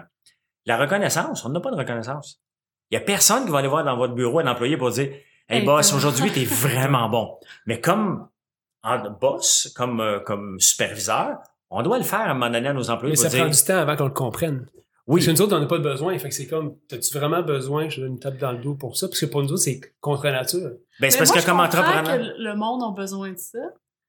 Mais je Oui. peux comprendre. Moi, je- moi, j'avais Mais pas moi, j'en ai besoin. pas besoin. Moi, ça a pris du temps mais que je comprends que les gens ont besoin de ça. ben, je pense qu'on en a tous besoin, c'est que le besoin n'est pas aussi fort que d'autres. ouais. Exact. Et, et moi, je ne je suis pas quelqu'un qui en avait besoin. Euh, puis je l'ai jamais eu de façon de mes employés. C'est quand j'ai vendu, puis à un moment donné, deux, trois, cinq, six ans après, il m'appelle, il dit François, on aimerait ça aller manger avec toi pour Noël. Tu vas là, puis il dit merci. Merci pour les belles années qu'on a eues, même si on a travaillé. Tu sais, chez nous, là, à IVA, quand on a commencé, tu rentres, c'est une secte. hein. Une start-up, c'est une secte. Tu rentres là, le matin, et tu ne sais pas quelle heure tu vas partir le soir, si tu pars. Ça se peut très bien que tu passes la nuit à régler des problèmes. Puis les gens ne demandaient pas d'overtime, de toute façon, on ne pouvait pas leur en donner. Ils étaient en train de bâtir une entreprise avec nous il y avait du fun. Et mais bien entendu, à un moment donné, c'est plus une vie, là. Donc, ils sont tous partis à peu près tout en même temps. Et puis encore, des, plusieurs années plus tard, on se revoit ils me disent merci. Donc, la reconnaissance, elle est là. Il faut être capable de la capter. Mais notre vraie reconnaissance comme entrepreneur, c'est quoi? C'est des clients qui sont heureux. C'est là qu'on va chercher notre reconnaissance. Des employés qui restent alors que le taux de roulement dans l'industrie est très élevé. Ça, c'est un autre type de reconnaissance, mais on l'a pas systématiquement. Il faut que tu ailles la regarder. Alors que comme employé, on s'attend à se faire dire T'es bon. Hey, t'es bon. Je suis fier de toi aujourd'hui. Et on le fait avec nos enfants. Nos enfants, là, si on leur dit hey, je suis fier de toi si t'as fait ça, tu sais, puis avec la génération des milléniaux, ces gens-là on a besoin encore plus de reconnaissance. Ils ont besoin énormément de liberté. Première chose qui vont arriver dans le bureau, combien j'ai de vacances? Moi, je viens d'une autre génération, puis à chaque génération, on se dit tout le temps, ah, la, nouvelle génération, c'est une, une génération de paresseux. On a toujours, moi, j'en faisais partie d'une génération de paresseux, semble-t-il, mais on n'était pas paresseux. Puis dans le fond, c'est pas la génération d'avant qui est le problème. D'après qui est le problème, c'est la génération d'avant. Parce qu'on on refuse le changement. Ouais. On a peur du changement, puis on dit aux jeunes, hey, ça fait 20 ans qu'on fait ça comme ça. Ben, c'est ça. Puis lui va nous répondre, ben, ça fait 20 ans que tu le fais tout croche. Il est temps qu'on le fasse autrement. Puis ils vont nous amener des nouvelles idées. Et mais ces gens-là veulent la reconnaissance, ils veulent énormément de liberté. Il faut l'accepter. Et ces gens-là, c'est la génération un mile, ce que j'appelle. Donc, ils se présentent au bureau, ils s'attendent, qu'est-ce que tu vas me donner aujourd'hui à moi? Ben, on va avoir tendance à répondre, ben, gars, je te donne une job. Hein? C'est quand même pas pire. On va dire, non, non, non. Qu'est-ce que j'ai en retour pour te donner, moi, ta- la, job? Tu peux le combattre ou tu peux l'accepter que c'est comme ça. Donc, ces gens-là veulent des points parce qu'ils sont habitués d'aller chez Métro, as-tu ta carte de points? Ils sortent la carte de crédit, ils ont des points. Pour tout ce qu'ils font, excuse-moi, pour tout ce qu'ils font, ils ont un cadeau en échange potentiellement contre des points. C'est la même chose dans le, dans le travail maintenant. Je te fais ça, mais qu'est-ce que toi, tu vas me donner en retour? C'est une négociation qui demande et ce n'est pas le salaire. Donc, dans les entreprises, comme dans le centre d'appel où j'ai, que, que j'ai, moi, avant, tu arrives en retard deux fois, on te met dehors. Geste, conséquence. Maintenant, tu te dis, non, non, regarde, puisque tu te présentes à l'heure, je vais te donner un point. Si tu prends ta pause à la bonne heure, avec les logiciels, bien entendu, on est capable de bâtir. Puis j'ai bâti une, je- on a lancé une nouvelle entreprise qui s'appelle Ngovu, qui est justement euh, basée là-dessus, sur le présentéisme et le fait de donner des cadeaux aux employés simplement parce qu'ils font leur travail. Ce qu'ils appellent Et ça marche. ce qu'ils appellent du renforcement positif. Exactement. C'est ça. Mais tu sais, c'est- inconcevable. Puis même, il y a eu un débat avec les, les mé- médecins généralistes au Québec parce que ils sont en, à, à l'heure d'une réunion, ils ont 25 dollars. Parce qu'ils portent la jaquette, ils ont 30 dollars. Puis c'est tout simplement causé par le fait qu'ils le faisaient pas. Puis là, maintenant, ils ont dit, ben, faut que tu sois en réunion, ben, paye-moi. On a bâti cette génération-là. On a bâti cette génération-là parce qu'on en fait partie. On veut avoir des points partout, partout, partout. Mais c'est pas différent dans le travail. Je pense que ça, ça remonte à loin. hein. C'est qu'on élève nos enfants aussi. Puis souvent, on dit, tu sais, euh, Je vais te donner ça. Oui. je suis fier de toi, tu sais, mais souvent, ce que j'ai ma fille, es-tu fier de toi? Oui. C'est ça à faire. Il faut que, vraiment que la motivation soit intrinsèque pour bien du monde. Puis c'est là qu'à un moment donné, ils ont fait des études dans surtout ce qui était bonus, ces affaires-là en entreprise. Ils disaient, ce qu'on s'est rendu compte, là, même les bonus, c'était quasiment pas positif pour l'employé. Ils fonctionnent moins bien souvent à bonus. Oui. Fait que c'est. c'est- c'est- Ben, parce que la- le salaire ou l'argent n'est pas. Parce que lorsqu'on accepte un emploi, on accepte les conditions salariales. À moins vraiment de- d'être mal pris Ouais. ou ta première job, la plupart du temps, là, dans 90% des gens vont être satisfaits de ce qu'ils ont comme travail, à moins qu'ils soient en vieux puis en veulent plus, mais ça, ça leur appartient. Écoute, tu rentres dans une entreprise, si tu en veux plus, ben, sois proactif, puis euh, assure-toi de monter les échelons en offrant, en étant plus performant que tes pairs. C'est comme ça que ça, que ça fonctionne. Mais ce qu'ils veulent, c'est la reconnaissance, puis ils veulent la liberté. Donc, c'est pour ça que les bonus ne fonctionnent pas. Mais si tu leur donnes, euh, bon, je vais vous donner un exemple très, très concret. On avait une employée qui a fait un changement de sexe. Elle a besoin de partir huit semaines. Elle nous en a pas parlé de son changement de sexe. On a très bien compris par son comportement, par ses non-dits, que, que c'est ça qu'elle allait faire. Donc, on est quand même une start-up. Elle avait travaillé d'arrache-pied pour nous. Puis, elle dit, garde, j'ai besoin de, de, partir au mois d'août. On dit, garde, pars, on te paye quand tu reviens. Tu reviens quand tu es prête. Elle est revenue deux mois après, elle a jamais perdu son salaire. Puis pourtant, tu as une micro-entreprise qui avait de la misère à le faire. mais elle nous avait donné des bons services, puis elle continue à nous donner des bons services par la suite. Elle, elle a pu aller se faire opérer. La paix d'esprit, elle n'a même pas été obligée de nous, nous avertir qu'est-ce qu'elle allait faire, parce que c'est gênant, là. Tu sais, c'est gênant de dire, écoute, euh, je m'en vais me faire opérer là, pour un changement de sexe. Là. De un, on n'était pas supposé le savoir. Donc, euh, personne ne savait là, que la fille devant nous était, était un gars. tu sais. Donc, euh, on a eu un seul indice à un moment donné parce qu'il y a un de mes associés qui me dit François, ça n'existe pas une fille avec une pomme dedans? Ah ouais. hein? Fait que je dis Ah bon, mais ça faisait deux ans qu'elle travaillait pour nous, on le savait pas. C'est-tu le genre d'affaire que, tu sais, à un moment donné, en tant que tu sais, entrepreneur puis en tant qu'humain, c'est-tu une affaire que tu que tu dit, je vais, en parler, je vais y en parler, je vais avoir une discussion, tu peux être à l'aise avec nous autres par rapport à tout ça, ou c'est quelque chose que tu t'avais laissé couler puis laissé aller? Non, parce qu'on l'a su euh, presque un an avant qu'elle se fasse opérer. Puis pour nous, moi, ça vient toujours de la personne. Si tu veux m'en parler, tu m'en parles, mais j'aborde pas. pas le sujet parce que si tu m'en as jamais parlé, Si tu veux pas m'en parler. et tu sais, elle était stagiaire chez nous. Ouais. Et elle aurait dû nous avertir parce que quand on a eu le papier de stage, c'est là qu'on a réalisé que euh, elle était lui. Ouais. Tu sais? Parce que maintenant, on reçoit le papier de stage, puis le nom ne fit pas avec la personne qui est devant nous. Fait que- fait que j'aurais pu aller l'aborder là, puis lui dire euh, Tu peux-tu m'expliquer? Mhm. Je pense que ça méritait pas cette discussion-là. Je le sais. non, euh, je le savais ce qui. c'est- probablement par quoi qu'elle passait tous les traumatismes. Puis moi, ce qui m'intéressait, c'est qu'elle a-tu du plaisir à travailler pour nous? Puis je lui disais régulièrement, je dis, je comprends pas pourquoi t'as pas confiance en toi. T'es la meilleure ici. Mais, tu sais, je savais pourquoi qu'elle avait pas confiance en elle. Ouais. Mais j'étais pas obligé de lui dire, moi, j'allais la renforcer parce qu'honnêtement, elle était vraiment, était vraiment très bonne, mais je l'ai pas, je l'ai pas abordé. C'était pas, c'est pas mon genre de, de, de gestion d'aller aborder un sujet qu'un employé ne veut pas en parler. Non, C'est une bonne approche, Ouais. je pense. En- Tu sais, dans le fond, c'est comme n'importe quoi, faut être à l'écoute. Tu sais, c'est- c'est- c'est- La meilleure façon de vendre, c'est d'être à l'écoute du client. Euh, si tu parles constamment, le client euh, va, va, va, va pas te dire c'est in qu'est-ce qu'il veut. C'est la même chose avec tes employés. Sois à l'écoute de ces gens-là. Ils disent tout, ils sont pas obligés de parler. Le non-verbal est là beaucoup. Mhm. Puis, euh, mais tu sais, elle est restée longtemps après, après ça avec nous. Elle, elle a pu partir deux mois là, sans se casser la tête. Va-tu avoir un salaire? Tu sais, je vais-tu être capable de survivre? Le salaire rentrait, puis maintenant, elle nous appelait, elle dit, ben, je suis prête à rentrer. Mais viens-t'en. Je savais qu'un sujet que je voulais te parler, puis c'est une phrase qui vient de Jim Rohn. Je sais pas si tu connais Jim Rohn. Euh, il dit euh, Dans la vie, il faut que tu travailles plus sur toi que sur ton entreprise. Oui, Qu'est-ce que tu penses de ça? définitivement. Euh, tu sais, dans le fond, l'entreprise est un reflet de nous. Hein? Et le succès de l'entreprise va être par tes gestes concrets comme, comme individu. Et si je regarde mon style de gestion, quand j'ai commencé, versus mon style de gestion aujourd'hui, pas du tout la même personne. Là. Je suis passé d'une personne colérique, pas trop à l'écoute, à une personne très calme, très zen et à l'écoute. Aussi raide. Le- le- la caractéristique que j'ai quand même, c'est que je suis juste. Juste, mais euh, raide. Mais avant, je criais. Maintenant, je crie plus. tu sais, parce que j'ai travaillé sur moi, parce que je me suis, je me suis rendu compte qu'en criant comme un perdu, t'apportes rien. Non. T'as l'air d'un cave à la fin. La réalité, c'est que t'as l'air du débile de la place. Puis ce qui, est, ce qui est vrai aussi, là, tu piques une crise devant tous tes employés. Euh, ça, c'est- ça peut arriver, ça, peut arriver que sous l'effet du stress, que tu n'échappes une une fois de temps en temps, mais je l'échappais bien trop. Jusqu'à la fin, tu te dis, mais ça me donne quoi de faire ça? Un, les employés, c'est un climat de peur. Ouais, puis tu veux ça. pas avoir un climat de peur, tu veux un climat de confiance. Donc, il faut constamment que tu travailles sur toi-même, sur ta façon, puis tu regardes, dire, ah, je l'ai perdu, lui, cet employé-là. Est-ce que c'est de ma faute? Est-ce que j'aurais pu le garder? Pourquoi que j'ai eu un conflit avec lui ou avec elle?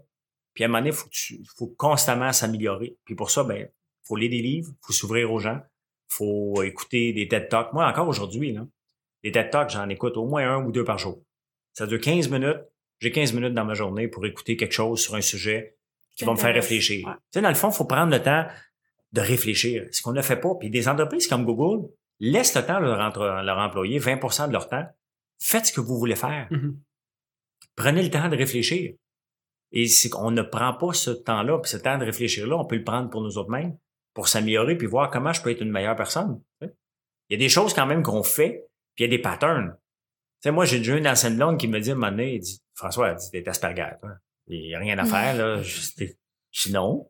Puis là, elle, a lu- elle a lu un livre pour moi, puis elle me l'a highlighté, puis oui, j'ai des traits d'Asperger. Mais si tu le lis, probablement tu l'as, puis toi aussi, Ouais.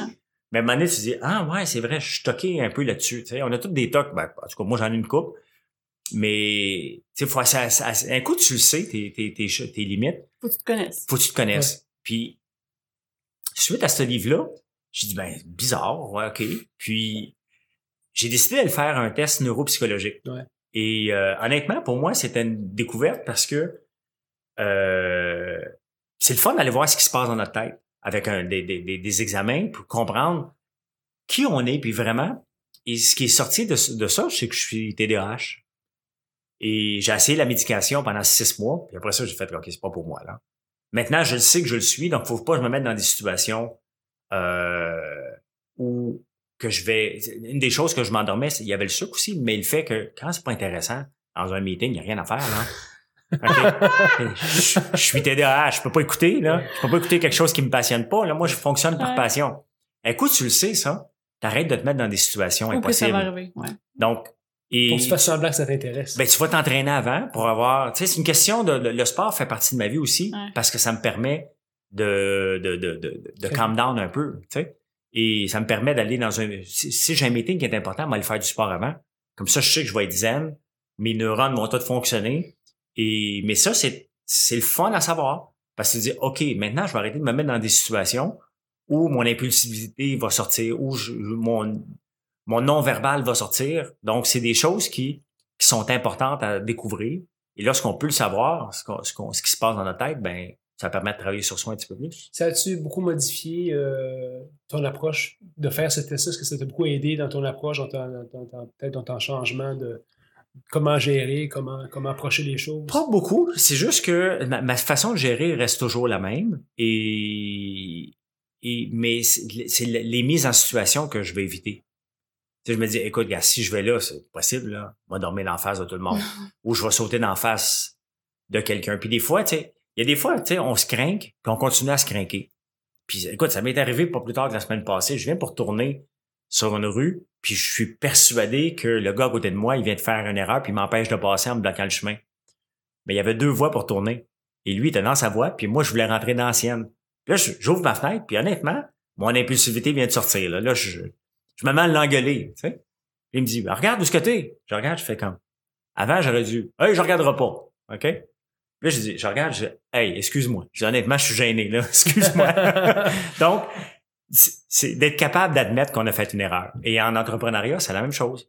faut être capable d'admettre qu'on on va faire des erreurs. faut être capable de les admettre. Et un coup qu'on les admet, on passe à autre chose. Puis, ça veut pas dire qu'on on- on doit les faire, mais on passe à autre chose. Puis, maintenant que je sais que j'ai tendance à, avoir un peu d'impulsivité à l'occasion, ben quand la situation arrive, je me dis pourquoi je me mets à crier hors, hors de moi pour une situation qui est minime? Tu sais, parce que c'est ça un TDAH, là, le H, là, fait que il y a une situation qui est grosse comme ça, nous on la voit grosse de même, puis notre cerveau explose. Là, à un moment donné, tu dis calme-toi, là, puis regarde la situation, là, Ouais. elle est pas si pire que ça. Donc, j'essaie de m'éviter de me mettre dans des situations. Euh, ça m'intéresse pas la médication. J'ai essayé, c'est pas pour moi. Fait que, mais je pense qu'il faut constamment travailler sur nous pour s'améliorer comme personne. Et c'est la même chose avec l'alimentation. Tu sais, ce qu'on connaît aujourd'hui de l'alimentation, dans 10 ans, il va y avoir encore un autre superfood qui va être encore meilleur, puis il va y avoir encore une autre façon de s'alimenter qui va être encore meilleure. Mais la façon de gérer notre cerveau aussi s'améliore constamment parce que les recherches avancent, puis il y a tout le temps quelqu'un qui arrive avec une nouvelle solution qu'il faut adapter. Puis c'est pas la même solution qui est bonne pour tout le monde non plus. Merci de partager tout ça avec nous autres, François. C'est une super entrevue. En tout cas, euh, je sais pas si en terminant, euh, Stéphanie ou Chuck, j'ai une question qui, qui me reste pour moi, mais Oui. Chuck, Stéphanie, vous des questions avant de finir avec François? Euh, là, pas là, présentement. Ah, Juste après, de il- t'écouter. Fait que non, Ok. s'il y a quelque chose qui s'en vient, je vais te je t'en parler. Parfait. Je te laisse avec ta question. euh, Écoute, euh, ma question euh, fétiche tout le temps, c'est que euh, c'est tout- je demande toujours aux invités ben, deux choses. C'est si tu avais une chanson, tu es chanceux, t'es le premier qui a été préparé à cette, à cette Oui. question-là. Mais c'est pas grave, j'étais préparé, mais j'aurais répondu la même chose. Euh, si tu avais une chanson qui serait la soundtrack de ta vie, ce serait quoi? Euh, le petit roi de Jean-Pierre Ferland. Ah ouais, hein? Y a quelqu'un d'autre qui a dit ça? Qui a dit Jean-Pierre Ferland? Euh, là, présentement, ça me dit, mais effectivement, Jean-Pierre Ferland a déjà été mentionné. Euh, là, présentement. Mais moi, c'est le petit roi, je l'écoute depuis euh, depuis toujours. Ma mère écoutait ses cassés et ça jouait le, ça jouait quand j'étais à la maison. Et, et je pense qu'à un moment donné, je l'ai chanté à tous les jours dans ma tête pendant 20 ans. Ah ouais? Ouais, je suis en train de faire quelque chose, puis dans mon cœur et dans ma tête, il y avait un- autrefois un petit roi, puis ça, je connais même Ça pas les paroles, puis probablement que j'ai massacre à chaque fois. là. Je suis reco- reconnu pour démolir des phrases.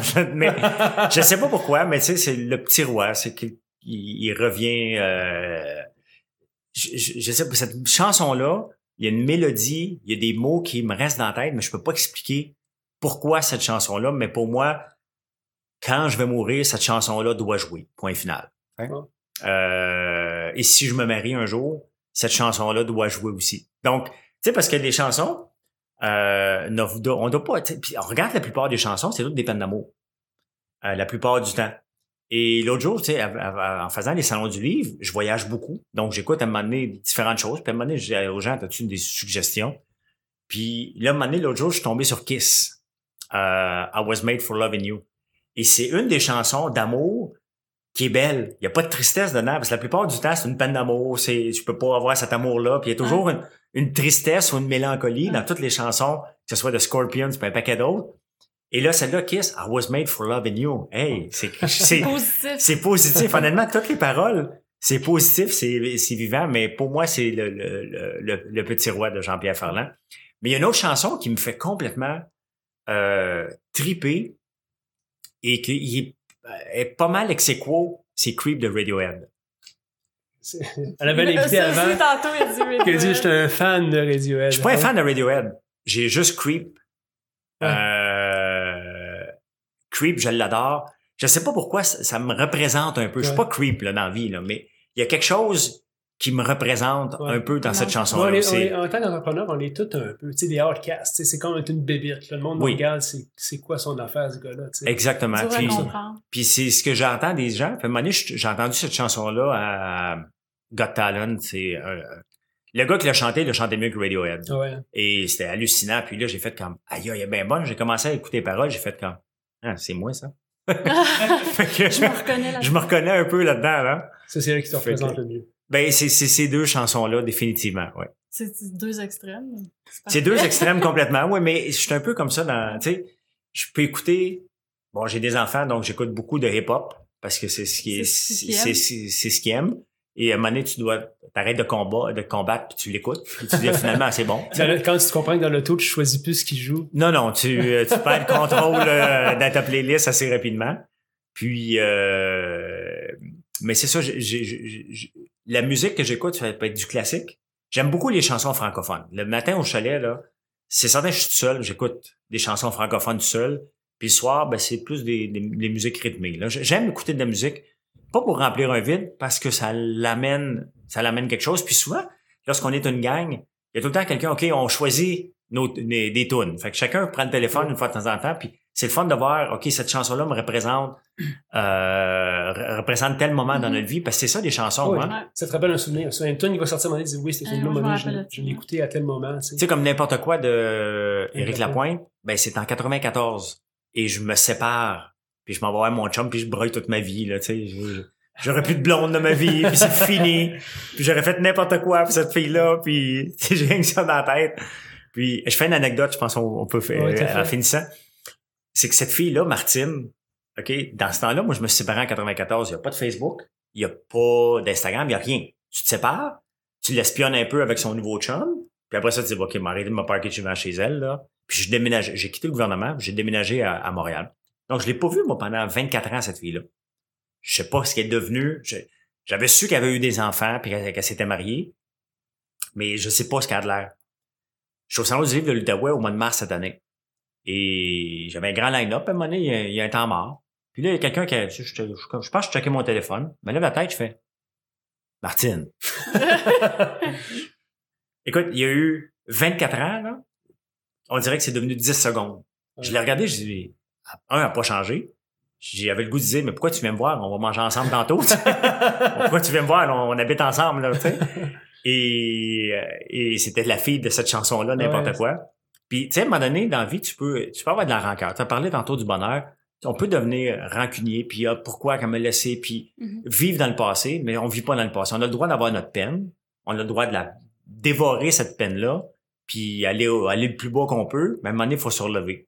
Et bon, je me suis relevé, puis à un moment donné, je disais, hey, j'aimerais ça quand même la remercier. Puis je l'ai fait à un moment donné sur ma page, sur ma page Facebook. Je disais, merci à cette fille-là de m'avoir laissé parce que moi, je voulais devenir un entrepreneur et ça aurait été difficile de rester avec elle, quitter ma job et travailler. J'aurais travaillé pour le gouvernement. Mhm. Donc, je sais pas ce que ma vie serait devenue, mais je sais ce que ma vie est devenue grâce au fait qu'elle m'a laissé. C'était une, euh, elle faisait partie de l'équation. Ouais.